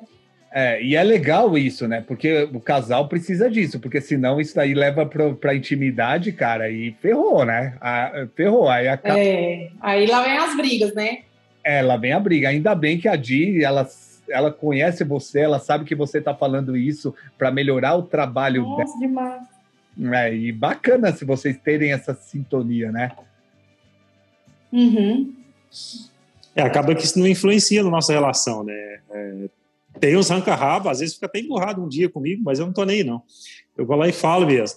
eu sou muito, muito sincero com as coisas que eu preciso falar. E principalmente com relação ao nosso trabalho, cara, porque esse aqui é o nosso ganha-pão, é o que traz é, as nossas regalias, é o que traz o sustento dos nossos filhos, é o que faz a gente ir atrás dos nossos sonhos. Então a gente tem que tentar ser o mais perfeito possível, procurar estar sempre melhorando e evoluindo para a gente sobreviver no mercado. No entanto, a gente está há praticamente 12 anos aí no mercado e procurando e evoluindo, crescendo bastante. Que hoje nosso trabalho é um desejo de consumo de muitas noivas que às vezes não têm condição, mas as que têm condições, elas, elas fazem um grande sacrifício para ter a gente como fotógrafo do casamento delas. A gente tem até um valor de um evento. O valor inicial nosso pode ser a Dia ou pode ser eu e ter um valor para que esteja nós dois no casamento, que é cobrado separado. Então, se a pessoa fecha um pacote X, ela vai ter a certeza que vai estar eu e a Di dentro do casamento dela. E grande maioria fecha os pacotes que está eu e a Di fotografando. Olha que legal. E é a... tudo making off, né, também. Sim, e assim... Porque eu posso estar com a noiva, né? É verdade, bacana. E o Alisson, ele tem a confiança de, de, Ele acredita na Di, porque senão ele não daria ali um casamento. Nossa, muito! Então, isso. Não, eu acredito mais nela do que ela mesma. Uhum. O primeiro casamento que eu fui fotografar sozinha, quase morri. Nossa, me dá uma ansiedade. E ele, não, você vai, você vai fotografar e confiou. E foi. Deu super certo. Que legal. E como que vocês dividem? Com... Como vocês dividem a tarefa da empresa, cara? Cara, aqui a parte dentro da empresa, essa parte de administração, eu é que faço. Parte de curadoria das fotos, do que vai publicar essas coisas, eu faço. A Di, ela trabalha muito na parte do infantil. Ela que conversa com as gestantes, com as mamães sobre, sobre questão de newborn, de fotografia infantil. Então, essa parte é ela que toma conta. E eu pego mais para o lado do casamento e 15 anos. Então, infantil e gestante, ela que administra. A parte administrativa da empresa sou eu. O financeiro, que é o mais difícil de. Nossa, eu falo que o resto é muito fácil. O mais difícil é de administrar o financeiro e essas outras questões burocráticas da empresa aí. Mas a gente divide a tarefa dessa, dessa forma. E, mas acaba que, num certo ponto, eu ajudo ela em algumas tarefas, quando o meu lado está mais desafogado, ela me ajuda e a gente toca um negócio assim. Mas essa. Juntos, né? maioria é, sempre a gente fotografa junto, só casamento que a gente divide. Por exemplo, gestante, ela está junto comigo, infantil, eu estou junto com ela, é, 15 anos, ela está junto comigo, pré-wedding, todos os pré-weddings a gente faz nós dois fotografando. Só o casamento que ela vai para um lado e vai para um outro quando são pacotes menores. E quando tem um pacote que quando que é, está nós dois, a gente vai junto.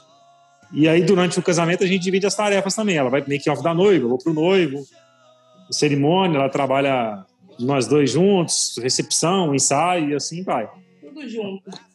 Ah, que bacana. E nas, nas reuniões, é, vocês fazem a, fazem a reunião junto com, com o casal ou não? Cada um, um atende, o outro não? Não, as reuniões com o casal, é, tá nós dois juntos. Mas a Di começa a reunião, chega um certo ponto, ela, ela percebe que não precisa. Por exemplo, quando vem uma noiva sozinha fazer a reunião, ela fica o tempo todo junto comigo. Porque para muitas mulheres é constrangedor você tá dentro de uma sala com um homem que você não tem afinidade, que você está conhecendo pela primeira vez. Então, acho que a mulher, com mulher, ela transmite uma confiança maior. Ela fica o tempo todo. Mas quando vem um casal, ela está junto comigo, tem um certo ponto que ela vê que não precisa mais, ela sai da reunião e eu fico junto com o casal. Mas grande parte está nós dois juntos aí na, nas reuniões. Bacana, bacana. Alisson, vamos conversar um pouquinho, cara. Eu, eu sei que você teve um álbum premiado, né, cara? que, que aconteceu no momento aí, numa situação que foi muito chata na tua vida. Você quer contar aqui um pouquinho essa história? Porque eu, você me comoveu com essa história. Eu, me, eu apresentei minha esposa, né, para você. Você contou essa história também e ela falou: Nossa, que história, cara. Conta um pouquinho, cara, para gente. Cara, foi algo assim, foi algo muito intenso, né? Eu acho que foi a maior o maior período assim de emoção, de, de coisa assim que eu tive em toda a minha carreira como fotógrafo. A Di pode, ir? Ela tá me beliscando aqui. Quer ir embora, Di? Mas aí... Não, cara que tá legal. Então fica aqui, vamos escutar. legal. O que aconteceu? A dona Edith Sorialdi, que é um casal mais clássico, eles casaram há 50 anos atrás e fizeram um álbum muito simples, casaram no cartório, não foi uma cerimônia religiosa e tal, teve algo muito simples. Aí, 50 anos depois, resolveram fazer a festa. Sorialdo é, se tornou um coronel da Polícia Militar. E eles fecharam comigo, cara, quase dois anos antes. E justamente na véspera do casamento deles, eu perdi minha mãe. E eu fiquei, cara, como que eu vou fotografar esse evento? Será que eu vou estar com cabeça? Será que não? Eu falei, nada que eu fizer no mundo vai mudar, vai trazer minha mãe de volta. E minha mãe foi uma das pessoas que sempre me incentivou e me apoiou em todos os tipos de trabalhos que eu fiz, né? E eu falei, não, eu vou fotografar porque eu sei que minha mãe vai estar torcendo por mim. E se eu ficar em casa, eu vou ficar pensando em tudo que está acontecendo, vou ficar chorando. Então eu vou trabalhar. E aí eu contra... a Di foi comigo, contratei mais uma fotógrafa para dar o suporte, que se a gente baqueasse, ela estava lá. E por fim chegou na hora do casamento, durante a cerimônia, a Di chorando, a fotógrafa chorando. E quem segurou a, bom, a bronca foi eu, né? Então, em determinado ponto, eu cheguei nela e falei assim: ó, segura aí, para, porque senão daqui a pouco estão os três fotógrafos chorando e ninguém vai fotografar. Então, vamos tocar o barco. E aí eu incorporei o fotógrafo, fiz o making-off, a cerimônia, a recepção, fiquei até o final. Cheguei em casa, cara, eu desabei. Muita gente, até cerimonial, contestou é, com relação se o trabalho ficou bom ou não, pelo fato de eu não estar tá com cabeça, da pessoa achar que eu não estava com cabeça para fotografar aquilo.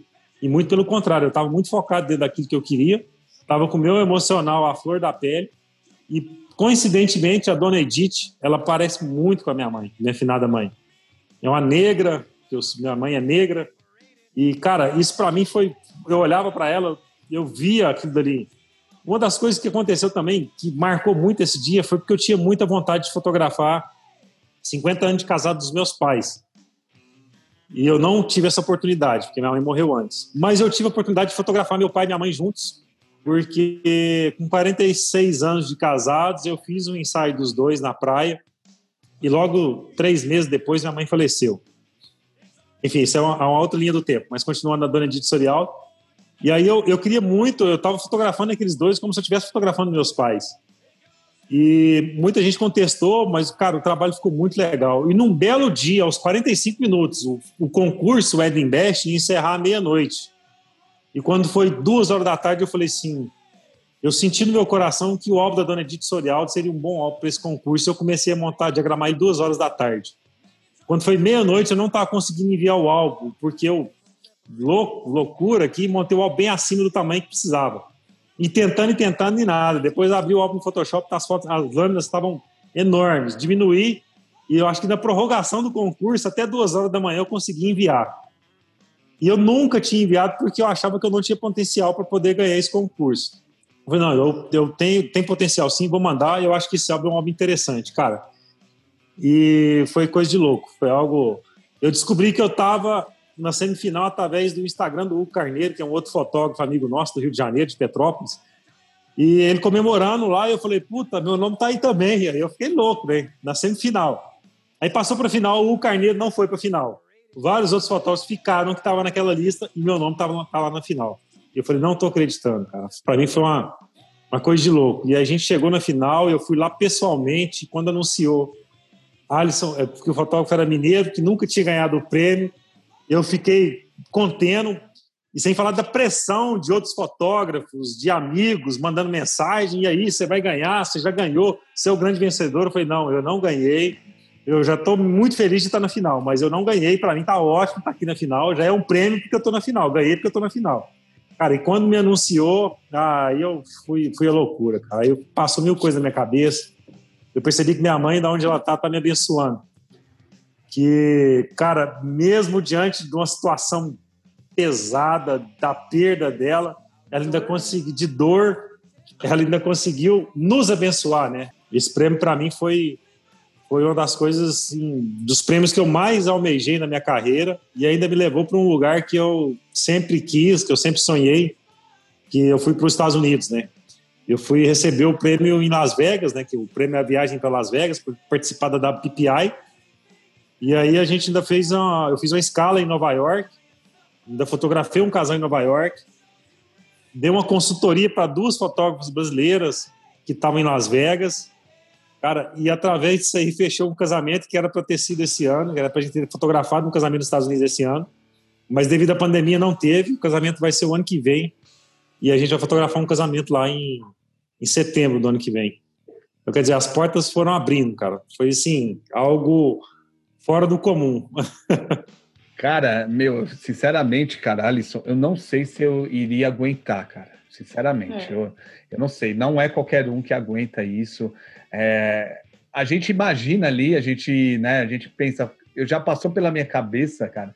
Fala, meu, e se acontecer alguma coisa grave ali, será que, que eu vou fotografar? Será que eu vou ter condição de, de, de me dedicar totalmente para registrar aquele momento tão importante da vida da pessoa? Cara, eu não sei. A gente, por mais que a gente imagine aqui, a gente só quando a gente está é, sentindo na pele nessa situação, a gente vai poder dizer, né?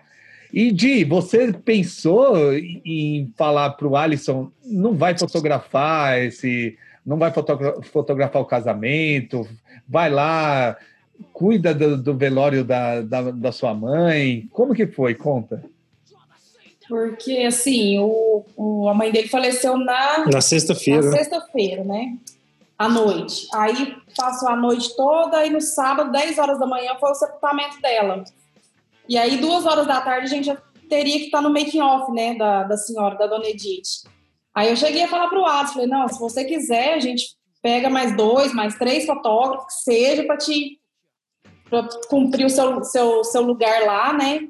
E ele falou, não, não, eu não posso, eu tenho que ir, eu, é minha profissão e eu tenho que ir. Mas eu insisti com ele e ele falou, não, não posso, eu vou, vou nesse casamento e vou fotografar. Não quis deixar de, de ir, ele foi bastante profissional. Até pelo... eu acho que eu também não daria conta, não. Até pelo compromisso também, né? A dona Edith Sorialdo fechou comigo há quase dois é. anos antes do evento, né? E Eles vieram, né? Fez a reunião. Fez, é um casal muito clássico, bem antigo, e fechou com um fotógrafo moderno, com a linguagem completamente diferente, sinal que eles queriam algo que fosse diferente, queriam eu também, né, nesse evento. E aí eu fui, cara, fui, fui e fui muito feliz. E eles são muito felizes também. E a filha dela falando para ele no make off, né? Nossa, não acredito, cara. Não acredito que você tá aqui, né? Cumprindo, né? E aí a gente ficou super feliz. E lá também no, na hora do. Na hora da, festa, da né? pista, o povo me abraçando, chorando. Nossa, e eu, cara, eu tive que segurar. Porque eu no meio da pista, a pista bombando. A festa de 400, 400 pessoas. E muita gente me conhecia, né? Então tinha uns que me abraçavam chorando. E eu falei, putz, eu, até agora, três horas da manhã, o cara chorando. Teve um cara lá que ele era maior que eu, ele me deu enforcada, jogou eu de braço debaixo, debaixo do braço dele, eu não conseguia sair. E ele chorava e se negava em mim, assim, cara, não tô acreditando, você é muito profissional, você é muito profissional. E eu não vi momento algum o Alisson chorando. E eu falei, não, eu não baquei momento algum, acho que foi o personagem fotógrafo, mas a gente só descobre a força que tem na hora do aperto. Sim, sim. É. Só na hora que acontece, que aí você vai descobrir. Mas eu sei que muitos não, não iriam colocariam outro, e qualquer casal entenderia isso, porque é uma perda muito grande a perda de uma mãe. É algo assim que a gente só entende depois que perde mesmo. É muito complicado. É verdade. E Di, você, você sentiu orgulho do Alisson na hora que ele ganhou Nossa. e foi para Las Vegas? Conta aí, porque é bacana a gente escutar isso da esposa, né? Ah, eu senti muito orgulhosa dele. Eu sinto até hoje, né? O orgulho dele. eu falo para ele, eu sou fã dele, né? Do, do trabalho, da pessoa que ele é, do profissional. Até por esse motivo, né? Que aconteceu do Dona Edith Orialdo, né? Muita, tem que ter muita força. E eu lá em Las Vegas eu ficava mandando vídeo, né? Que eu não fui, né? Com ele, porque tava muito em cima da hora tal. Mas eu sinto muito orgulho do Alisson, muito mesmo, como homem, marido, fotógrafo, profissional. É, ele é ele é espetacular. Não é porque eu tô aqui, não, não é porque eu tava do lado dele, não, mas eu acho. admiro muito, admiro mesmo. Olha que legal, Alisson. Vou dar a chance para você falar isso para ela, porque senão. a cara, porque ela fala, ah, eu falei bem de você e você não falou de mim. É. Não, mas é, é o que eu falei. muita gente fala atrás, né? Mas eu falo do lado de um grande fotógrafo, tem sempre uma grande, uma grande mulher, uma grande esposa. E a Di sabe o quanto ela é importante para mim. ela é minha cara metade, cara. E esse prêmio não é só meu. Eu falo para ela que esse prêmio é nosso. Eu posso ter ido receber, mas o prêmio é nosso. Ela estava comigo no dia do casamento. Isso é o conjunto da obra, é tudo que a gente conquistou até hoje é, dentro da nossa carreira, tudo que a gente construiu juntos, a família. E esse prêmio foi uma construção nossa, não foi só minha, né? E, e é, ela sabe o tanto que eu admiro, tanto que ela me ajuda. E, cara, não tem, não tem, não tem palavras. É, eu falo que é o conjunto da obra, né? A fotografia nossa hoje é o conjunto nosso, não é só, só o Alisson. Muita gente sabe ver o Alisson, porque o Alisson é que bota a cara nas redes sociais, é o que fala, é o que participa de podcast. Você pode ver que para arrastar ela para cá foi difícil. Mas é porque ela não gosta de se apresentar, mas é, somos nós dois é que conseguimos tudo isso, né? Meu, tá? Tô brincando. Não é não. Mas eu só consigo ganhar foto premiada porque ela tá lá para garantir o casamento. E eu saio para buscar as fotos que eu gosto. Né? E foi por isso, Di, que eu falei para ele no começo, eu falei, meu, a Di tem que estar tá no teu lado aqui para fazer o podcast. Porque o Alisson, é, eu creio, eu acredito, pelo, pelo pouco aqui que eu vi vocês falando, que ele alcançou tudo isso por causa de você. Desde o momento, ele falando no começo, que você incentivou ele. E eu falei, meu, essa mulher, ela tem que estar tá aqui participar do podcast. Aí ele até falou assim: ah, eu acho que ela não vai querer porque ela tem vergonha. Eu falei, não, Nossa. ela tem que aparecer. Porque isso daqui, Odi, as, os ouvintes que, que, estão, que estão escutando esse podcast vão ter vocês como referência, entendeu? Vão ter como referência. Entendi. Aquele fotógrafo, o homem que trata a mulher mal, né? Ele vai, ter, ele vai parar e pensar: opa, deixa eu ver o que, que minha mulher faz por mim. Será que eu estou tratando ela bem? Será que ela merece ser tratada assim? Então, aqui, Isso. esse podcast aqui veio para mudar a vida dos fotógrafos, né? E a vida do ser humano também. E most Isso. Mostrando vocês dois uma história linda de, de união, de um estar apoiando o outro, eu tenho certeza que vai impactar a vida de muita gente de muita gente. E parabéns mesmo. Agora vamos voltar. Eu que te agradeço. Vamos voltar Pela oportunidade e por ter conseguido me arrastar. agradeço muito. Obrigada. Agradeço. Mas vamos continuar, senão eu vou começar a chorar, porque eu já falei para o Alisson que eu sou chorando. Vamos lá, o Alisson falou para mim que vocês se reinventaram né, nessa época da pandemia, né? Conta para a gente, é, de um pouquinho aí sobre isso. Ele falou para mim que você começou a fotografar ensaios sensuais, coisa que você não fazia antes. Conta para a gente. Sim, é... eu, porque a gente fotografa, né, gestante, newborn, e eu já fotografei, tava, estava fotografando casamento nos make-off das noivas, eu já fazia um ensaio assim meio sensual, né? Das noivas. Até tinha noivas que pediam para fazer, né? nossa, de quero aquelas fotos lá mais sensuais, com o véu em cima tal. E aí começou por isso também. Mas eu vi que estava precisando as mulheres dar uma levantada na autoestima, porque quando, chega, quando a gente vai fotografar newborn, né, as mamães chegam aqui desanimada, às vezes uma, algumas maquiadas, outras não, e um desânimo, né? A autoestima lá embaixo. E aí eu pensei, eu e o Alisson pensou, né? Falei, gente, tá precisando dar uma levantada nessas mulheres, né? E aí foi onde surgiu a, esse projeto de fotos sensuais, né? Então, eu comecei, o Adson teve a ideia de fazer o Instagram, né? É, como é que é? Fechado? Uhum. É um Instagram, Instagram, fechado, só para mulheres, né? É, só para mulheres. E eu acho que isso ajudou muito, né? Porque não é aberto para todo mundo ver, para homens entrar e ver também, né? Eu acho que ajudou muito. E aí começou a aparecer as mulheres, uma, fotografei uma, fotografei duas, três e até de, de dois, três meses para cá. Em média de dois ensaios por é, semana de, é. sensual e o negócio assim, e a procura não, é muito grande. Muito grande mesmo, porque aqui em Uberaba não tem tantos fotógrafos assim de, de ensaios sensuais, né? E aí toda, muitas que eu fotografo falam que preferem mulher, porque se sente mais à vontade, né? é, troca ali na frente da mulher mesmo, com o homem você tem que ser mais reservada, né? Então, a mulherada empolgou. E aí tá dando super certo esse projeto agora, né, de, do book sensual. Depois até pode me seguir lá. Ah, não, não. Sua esposa, né? Me seguir lá. aí, mas tá dando super certo, tá muito bom. Oh, que legal, que legal. A mulherada tá dando uma levantada na autoestima. Todas que eu fotografo, me manda mensagem. É o mais importante, eu acho, que é isso, né? São os feedbacks. É, os feedbacks que elas me mandam. Nossa, Dia, eu nunca achei que eu seria tão sensual assim. Eu nunca me imaginei nessas fotos desse jeito. Fica, tá ficando muito bonitas. E é um, é, e é um sensual sem ser vulgar, né? Porque é. a gente faz na, assim, a gente não, a Di, né, faz às vezes na própria casa da, da, cliente. Ela fez um ensaio que eu falei para ela, foi um dos ensaios mais lindos que ela fez, que foi dentro do apartamento. E é um apartamento muito pequeno, muito simples. Mas é mostrar o verdadeiro valor da mulher que ela pode ser sensual dentro da casa dela, dentro do daquilo que ela vive no dia a dia. E isso vai fazer com que os, os, os maridos né, enxerguem essas mulheres é, dentro do seu próprio ambiente. Então isso é, é, muito legal. A primeira, a primeira que eu fiz foi até uma digital influencer, né? Eu fiz aqui da cidade.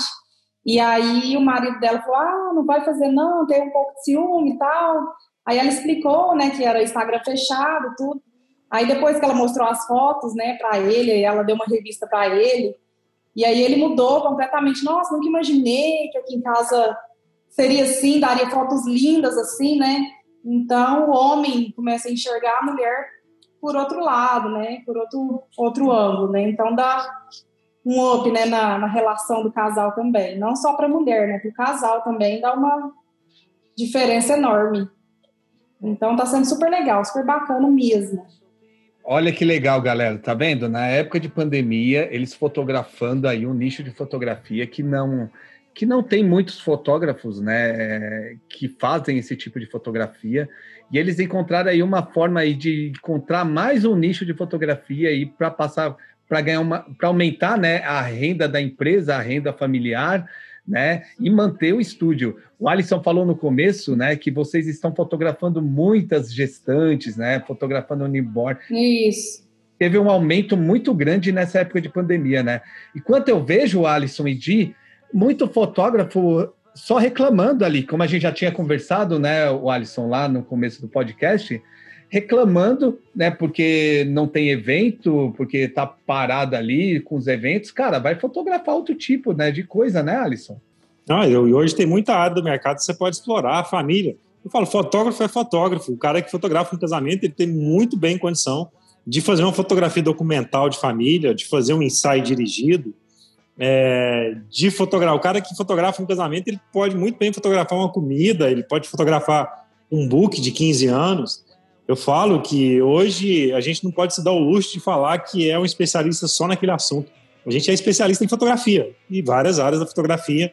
E isso acaba que aquilo que você divulga é o que você vende. Então, divulga tudo. Se o cara não quiser misturar fotografia de casamento com, com o fluxo do estúdio, cria um Instagram do estúdio, igual a gente tem o, o Instagram meu, que é de casamentos, e tem o Instagram da, do, do estúdio. E aí eu compartilho só nos meus stories o fluxo que eu tenho feito no dia a dia, mas não publico as fotos. Mas acaba que as pessoas vão se envolvendo e começam a seguir os dois Instagrams, e isso vai viralizando e o pessoal entende todo, toda a área que a gente atinge da fotografia. E aumentou muito, né? O, é, o fluxo aumentou, praticamente dobrou o que a gente tem no dia a dia. Isso está fazendo com que a gente não baixe o valor da fotografia de casamento por questão de pandemia, porque o fluxo que a gente tem no dia a dia está suprindo todas as nossas necessidades, né? E isso vai fazer com que eu repense quando, lógico que isso não vai voltar ao normal, é, a pandemia, a gente vai ter uma outra realidade de mundo pós-pandemia, mas vai fazer com que eu pense com relação à quantidade de casamento que eu vou querer fazer por ano. Porque se eu posso ganhar um ticket bom durante a semana, eu vou tirar vários finais de semana para eu poder ficar com a minha família, que isso me ajuda no meu processo criativo. Olha. Mas a pandemia ajudou, né? A gente poder. É, a gente descobriu uma força. Estúdio, né? E ganhar mais, né, no estúdio, porque eu acho que deu até tempo da gente pensar em, em estratégia, correr atrás, correr é. atrás e tudo mais. Não só casamento, né? Mas é, aniversário infantil, é, aniversário infantil várias muito, coisas que a gente pode explorar. Eu até assistei que, que a gente está agora, né? A gente está fazendo muito serviço, muito de estúdio infantil, esses aniversários pequenos de agora, tá surgindo muitos. Então, a gente não tem nada que reclamar, não, tem que só agradecer. Olha Mas correr atrás, né? Sim, olha que bacana. Galera, é, para mim também, na época da pandemia, aí, deu um baque no começo, assim, eu fiquei pensando, falei, meu, e agora? Eu, tive, eu fotografo há muito 15 anos, Alisson. Não sei se você viu lá no meu Instagram, eu fotografo mais 15 anos que casamento, cara. E as festas aqui de 15 anos em São Paulo são muito, é muito grandes, né? Elas são muito, é enorme, cara. É, é, é, é como se fosse um casamento. Cara, e eu tive, tive oito contratos cancelados de, Nossa. De antes, né? Os, os casamentos foram adiados para o ano que vem, né? Meu, mas esses oito, oito contratos, cara, me deu um baque, meu, grande. Eu falei, caramba, eu fiquei desnorteado, né? Só que eu sempre fotografei gestante, né? E eu vi ainda que a gestante me procurava ainda para fazer o ensaio de gestante, né? Eu não tenho estúdio, né? Eu faço os ensaios de gestante, são ensaios externos, e, cara, elas procuram ainda. Ela, aí eu notei que eu falei, meu, a gestante, não importa se está acontecendo pandemia ou não, ela vai ter filho. E ela tem que, a gente tem um é. de registrar esse momento. Né? Não importa ali se vai ser de máscara, não importa, né? Não importa onde vai ser o ensaio, a gente tem que registrar de uma forma ou outra, né? E aí eu vi um nicho de fotografia que dá ainda para ajudar a manter, né? Manter aí um ticket bacana. Manter. É para você não ficar desesperado aí, continuar, né? Não ficar aí é, com depressão, porque, meu, quantos, não só fotógrafos, né? Vamos falar isso em geral para pessoas. Quantas pessoas aí está com depressão nesse momento, cara, por causa dessa pandemia? É. Entendeu? Ela tá... É a, a, doença do, do século vai ser a depressão, né? Pós-pandemia. Isso vai. Sim. Tá estragando a vida de muita gente. Então a gente tem que se motivar aí e não deixar cair nessa depressão e procurar um estímulo, né? Vai, se reinventar. É, vai fazer alguma coisa, cara. É, eu falo pro fotógrafo, tá, você não tá fechando o contrato, cara? Meu, vai trabalhar de outra coisa por enquanto, se vira. Se vira. Fazer alguma coisa, se vira. É, é... é muitos fotógrafos fazer, né? Bolo, né? Igual tem um. Então se reinventar, né? Tem fotógrafos aqui que estão vivendo de, de procurando. Uns estão fazendo pizza, que é dono de buffet, a fotógrafo dono de buffet está fazendo pizza. Cara, eles, o pessoal não parou, se reinventaram até as coisas voltarem ao normal, né? Sim, e às Mas dentro da nossa área, se você explorar, você consegue muita coisa, muita coisa. Tem muito mercado que você pode, pode explorar durante a pandemia que te dá dinheiro dentro da fotografia também. Sim. E às vezes pode aparecer outro negócio aí, Alisson, no meio aí que você nem pensava em fazer, cara, que você pode é, fotografar menos casamento, fotografar, fazer menos. Você pode fotografar ali sem pensar em ganhar dinheiro, né? Falar, meu, eu não preciso é, fotografar para pagar minhas contas, eu estou ganhando dinheiro de outra forma. Cara, pode ser que isso aconteça, né? Pode ser que o fotógrafo conheça outro tipo de negócio aí que ele vai, vai vai enxergar que vai ser mais lucrativo que a fotografia. A gente tem que ser realista, cara, porque a vida é assim.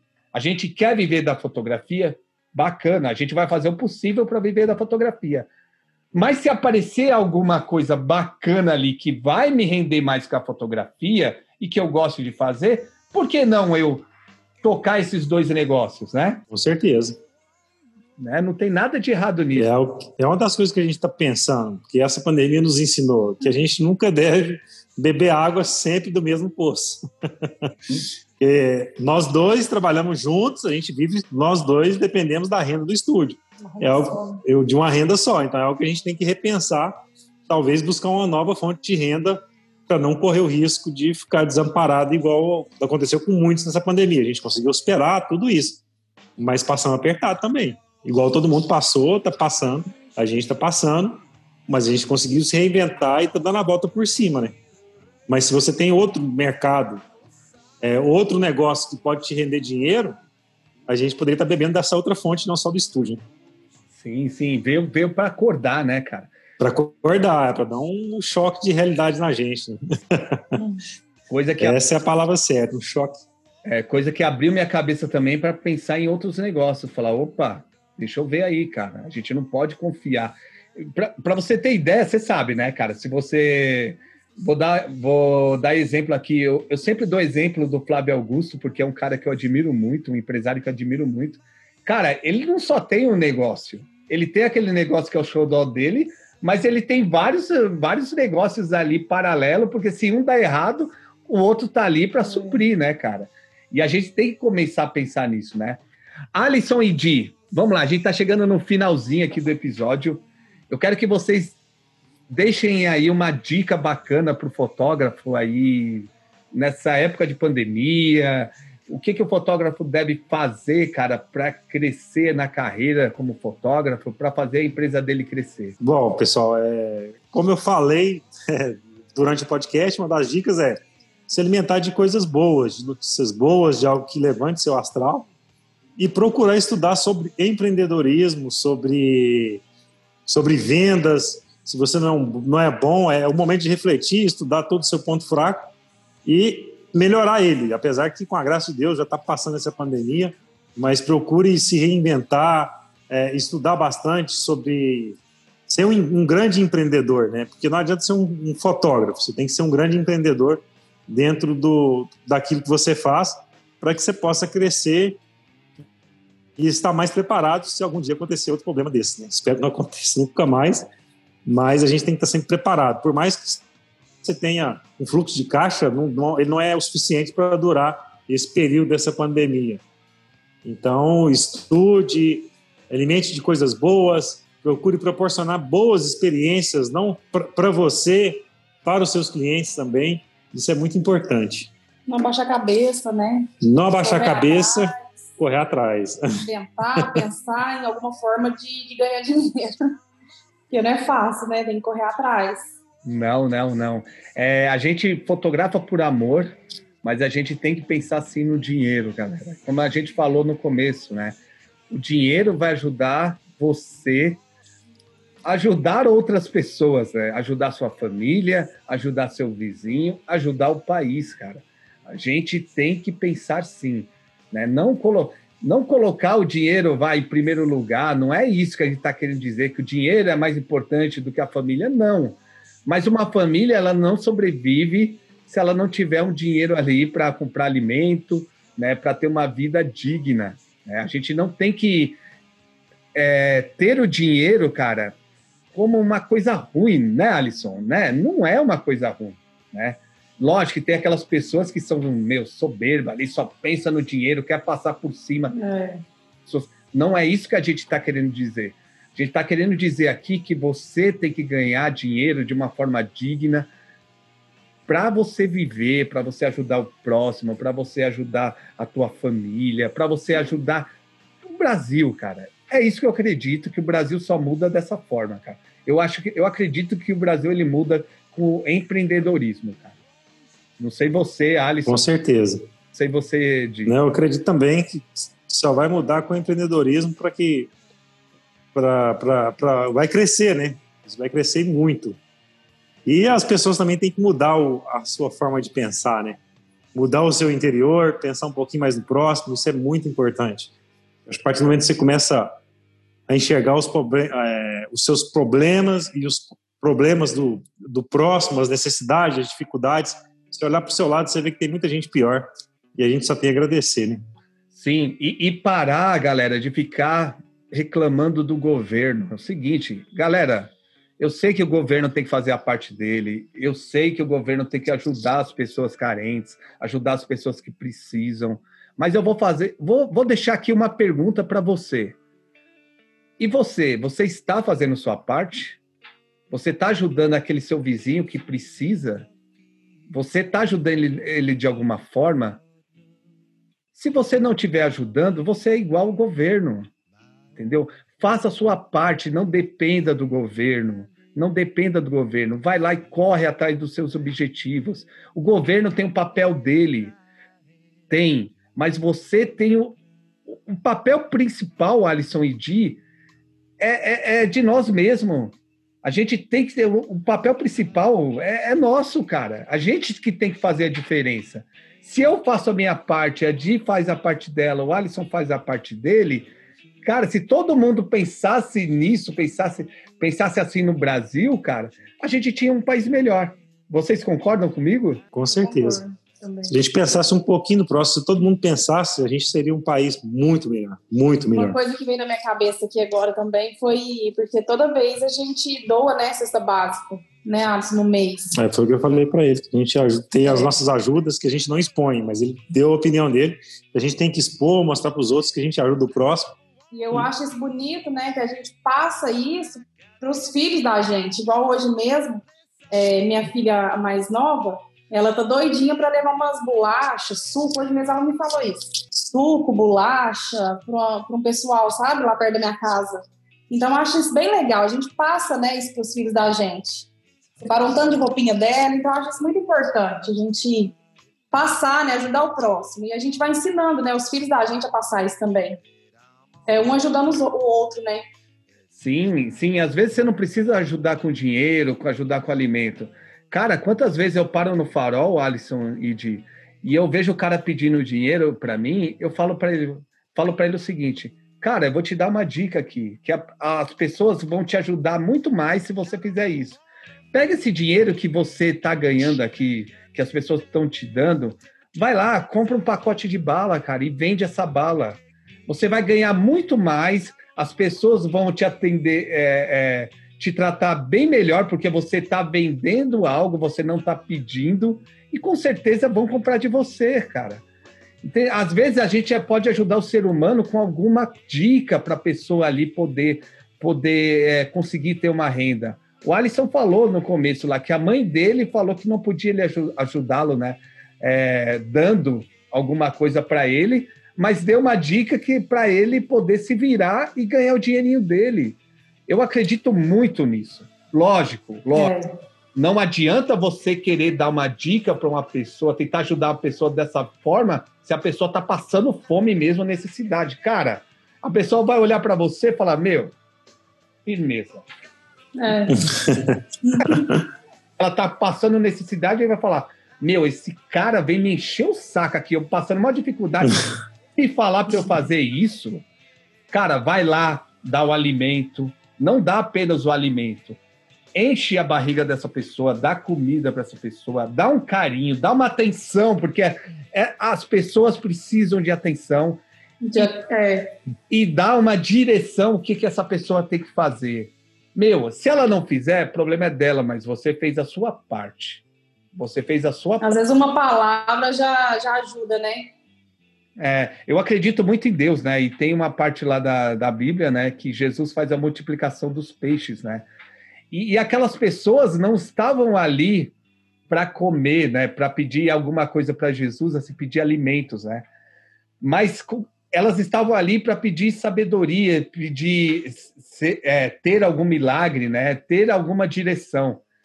Mas o Je Jesus ele enxergava ali que ele precisava alimentar aquelas pessoas para elas estarem bem ali com ele, né?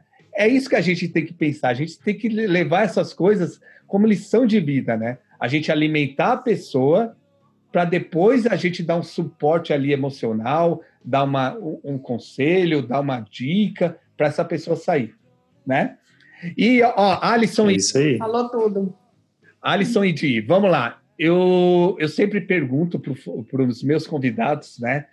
Eu sempre peço para os meus convidados indicarem um livro e um filme. Não precisa ser livro de fotografia, não precisa ser filme de fotografia.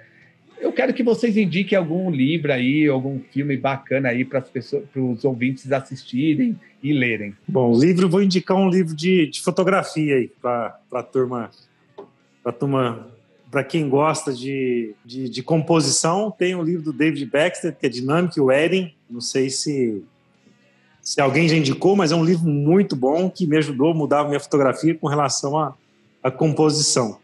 Muito Fantástico. bom mesmo. Ah, vamos falar um filme aí, uma série sobre fotografia, sobre simetria também, que é o que a gente assiste muito. Vamos, para quem é, não assistiu e é um fotógrafo ou pessoas que gostam de, de enxergar simetria, composição, House of Cards, da Netflix também muito top. Tem iluminação e uma composição violenta. Show. E outra série, já vou falar mais uma aqui rapidão. Para quem gosta de luz, de cores, Gotham. Muito boa a série. Nossa, Gotham é top. Tem iluminação, fotografia fora do comum. Que bacana. Eu... Cada cena que passa é uma loucura, é uma né? loucura. Nossa, Cada fotografia que você pira, pira, pira. Nossa, é muito bom sou fã de House of Cards, né? Eu sou fã mesmo de. Eu acho bem bacana aquela série, cara. Não vejo a hora de, de continuarem a série, né? Porque pararam ali deixando a desejar. Não sei se vocês até assistiram até a é. temporada, mas eu não vejo a hora, cara. Não vejo a hora de, de lançar de novo no, a, a nova temporada. Pô, é, a fotografia ali é muito bonita, cara, muito bonita. E fora a história também, né, cara? A história te prende, né? te prende ali. Você fica assim, é. cara, eu quero assistir mais. E, e, mostra, e outra coisa, galera, mostra a realidade, a, a realidade da política, tá? Não da política. Não só dos Estados Unidos. Eu li um pouquinho sobre essa série, cara, e eu vi, e, e o, o autor dessa série, ele procurou trazer um pouquinho de cada de cada país, sabe? A política de cada país colocar ali, não para ficar uma coisa totalmente ali voltada para os Estados Unidos, mas ele tentou é algo... ele tentou ali juntar um pouquinho de cada país ali, a história da política de cada país, como que cada país age dentro dessa série, cara. E ficou sensacional. E... É, e não pensa que é algo monótono, que é falar sobre política, essas coisas. É, é, muito legal a história da série, ele te prende e você começa a assistir, você vicia nela. Não só na fotografia, mas como na história. Sobre a corrupção, sobre. Ah, muito, muito bacana. Não percam, assistam.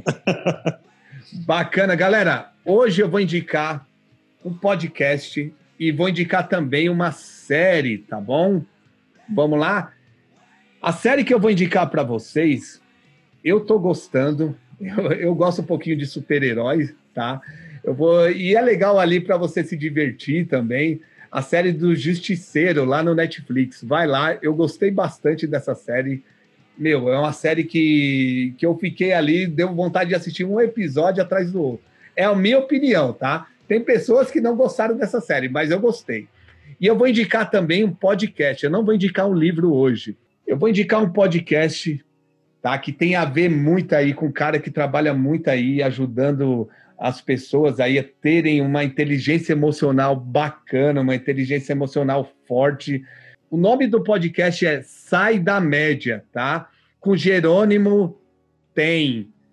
É um coach aí, um dos coaches mais famosos aí do Brasil. O cara aí atende celebridades e o cara manja muito, cara, manja muito. Às vezes você escuta um episódio dele, cara, que você fala, caramba, você começa a refletir. Você fala, caramba, o cara tem razão mesmo. Deixa eu pensar dessa forma aqui, deixa eu analisar isso. Meu, o cara é, o cara é fogo. E Alisson e Di, faz o jabá de vocês aí para seguirem, como faz para o pessoal conhecer o trabalho de vocês. Vai lá, mete bala aí. Vai lá. Bom, pessoal, a gente tem o, tem o nosso site, né, que é alisoliveira.com.br. Lá você tem todas as nossas redes sociais. Tem o Instagram, que é Alisson Oliveira, que é o Instagram de casamento, e o Instagram do estúdio, que é Alisson Oliveira Estúdio Foto. E tem o Instagram, que é para as mulheres, para as mulheres fotógrafas ou as mulheres que quiserem ver, que é de só para mulheres. E não e abre, também. E não abre e, Oi? Não, abre. não, perfil conta empresarial e homem não entra não, nesse Instagram. Só mulheres. só para mulheres. Boa. E galera, tem aí também um, um Instagram que eu criei, estou criando ele agora recentemente, para dicas para fotógrafos, que é Café com Fotografia. Então siga-nos lá que a gente também vai passar bastante conteúdo para vocês fotógrafos, dando dica de iluminação, composição, técnica, vendas, tudo relacionado à fotografia. Bacana. E Alisson, tem alguma algum projeto online aí, algum curso, treinamento, mentoria? Bom, a gente tem está parado com os projetos presenciais que são o workshop que eu tenho aqui, que é o Conexão em Ação, e o Caminho da Luz. Então, ano que vem, com certeza, vai voltar esses dois projetos, dar, dar uma edição de cada um. O Conexão e Ação é um workshop falando voltado à, à conexão com pessoas, à direção de casais, e o Caminho da Luz é sobre iluminação, mas diante do, de tudo buscando a sua luz interior, né? Para que você seja luz e entenda a luz da fotografia, seja luz também que é o caminho da luz. Então, ano que vem vai ter um workshop de cada, provavelmente. E online a gente vai lançar um curso aí, que é o curso para iniciantes, mas ainda está no projeto, em breve vai ter do iniciante ao avançado. Legal. Que é o base da fotografia, esse outro esse curso online nosso. Eu vou inventar agora um produto para o Alisson aqui, se ele não gostar, o problema é dele, porque eu estou tentando ajudar aí para ele, porque eu tenho certeza que vai ajudar ele e vai ajudar outros fotógrafos. Galera, entre em contato com o Alisson agora, pergunta quanto que é, qual é o valor para ele fazer curadoria do trabalho de vocês para vocês evoluírem. Eu tenho certeza que vai ter um, um número limitado, te coloquei numa enrascada, hein, Alisson? Ixi. então vamos lá. Ah, entre... A gente cria aí tem, entre em contato com o Alisson, pergunta, porque isso dá para fazer online. Então, ele dá para fazer, igual que a gente está fazendo aqui, tendo esse bate-papo aqui, ele dá para fazer a curadoria e eu tenho certeza que ele vai abrir algumas vagas. Ferrou, hein, Alisson? Você vai ter muita procura, hein, cara? Vamos lá, então. Quem quiser o processo de curadoria, me chama aí, que eu nem sei o preço ainda, mas a gente se reinventa aqui e dá um jeito de ajudar aí o, os nossos colegas. Obrigado, Alisson. Obrigado, Di, por ter aceito o meu convite. A Di aceitou de última hora, ela não estava querendo entrar. E tá vendo como foi legal o bate-papo, Di? Foi, foi tranquilo. Muito bom. Muito bom, muito obrigada pela oportunidade, viu? Nós que agradecemos pelo carinho, pela confiança de poder estar participando desse podcast que para nós foi uma grande honra. Obrigado, obrigado mesmo. Eu que agradeço de coração. E Di, você tem que aparecer mais, Di. Você tem que aparecer mais para a galera. Você... Pode deixar. Entendeu? Tem que aparecer. Bota ela para abrir suas palestras, ô, ô, ô, ô, Alisson. Nossa Senhora! Vai ser o jeito, viu? Não, pode deixar que vou aparecer sim. E galera, toda segunda-feira um episódio novo do podcast Foto na Veia. Ah, ia esquecendo, vai lá no meu Instagram, arroba john.edgar, vai lá, começa a me acompanhar, tem dicas para fotógrafos, vocês olham lá meu trabalho, olham os bastidores, que eu gosto de trabalhar muito os stories mostrando os bastidores. Já fica uma dica para você, fotógrafo. Faz stories mostrando os bastidores do seu trabalho. Isso vai te trazer autoridade. Os seus clientes vão te olhar como com outros olhos. Vão olhar, caramba, aquele fotógrafo consegue fazer uma foto nesse lugar. Nossa, eu nunca imaginei que daria para fazer uma foto assim. Galera, vai lá e faz isso. Começa a aparecer nas redes sociais. Hoje, o fotógrafo que não está aparecendo nas redes sociais está dando um tiro no pé, ok? Todo mundo está com o smartphone na mão. Então, quanto mais pessoas verem seu trabalho, quanto mais pessoas conhecerem seu estilo de fotografia, mais fácil vai ser de você vender. Essa pessoa vai estar tá te acompanhando nas redes sociais e na hora da reunião ela já vai saber o que você faz, o que você gosta, se você tem família. Então vai ficar muito mais fácil de você fazer uma apresentação aí bacana. Então vai lá também no meu Instagram que tem essas dicas e também vai lá no Instagram do Foto na Veia Podcast. Já começa a seguir o Instagram. O Instagram do podcast Foto na Veia, ele tá meio parado, Alisson Di. Eu esqueço, na verdade, na verdade eu esqueço, cara. Eu esqueço de postar. Eu esqueço de postar. Porque eu, eu já cuido de um, já é difícil, cara. De dois, eu não sei como. É que vocês aí, vocês dividem, né? Mas vocês estão com três Instagram, é isso? Eu tinha cinco. Cinco. É doido. Tinha cinco Instagram. Cortamos tudo. Não estava dando para administrar. E aí a gente mudou e agora tá só com três. Do estúdio, de casamento e o Dadi. Só. tá bom demais. É doido. É, vocês são duas. Já, já, vocês já acham trabalhoso, né? Cuidar de três Instagram. Imagina uma pessoa. Imagina uma pessoa. É complicado, é, é muita é tarefa. Difícil.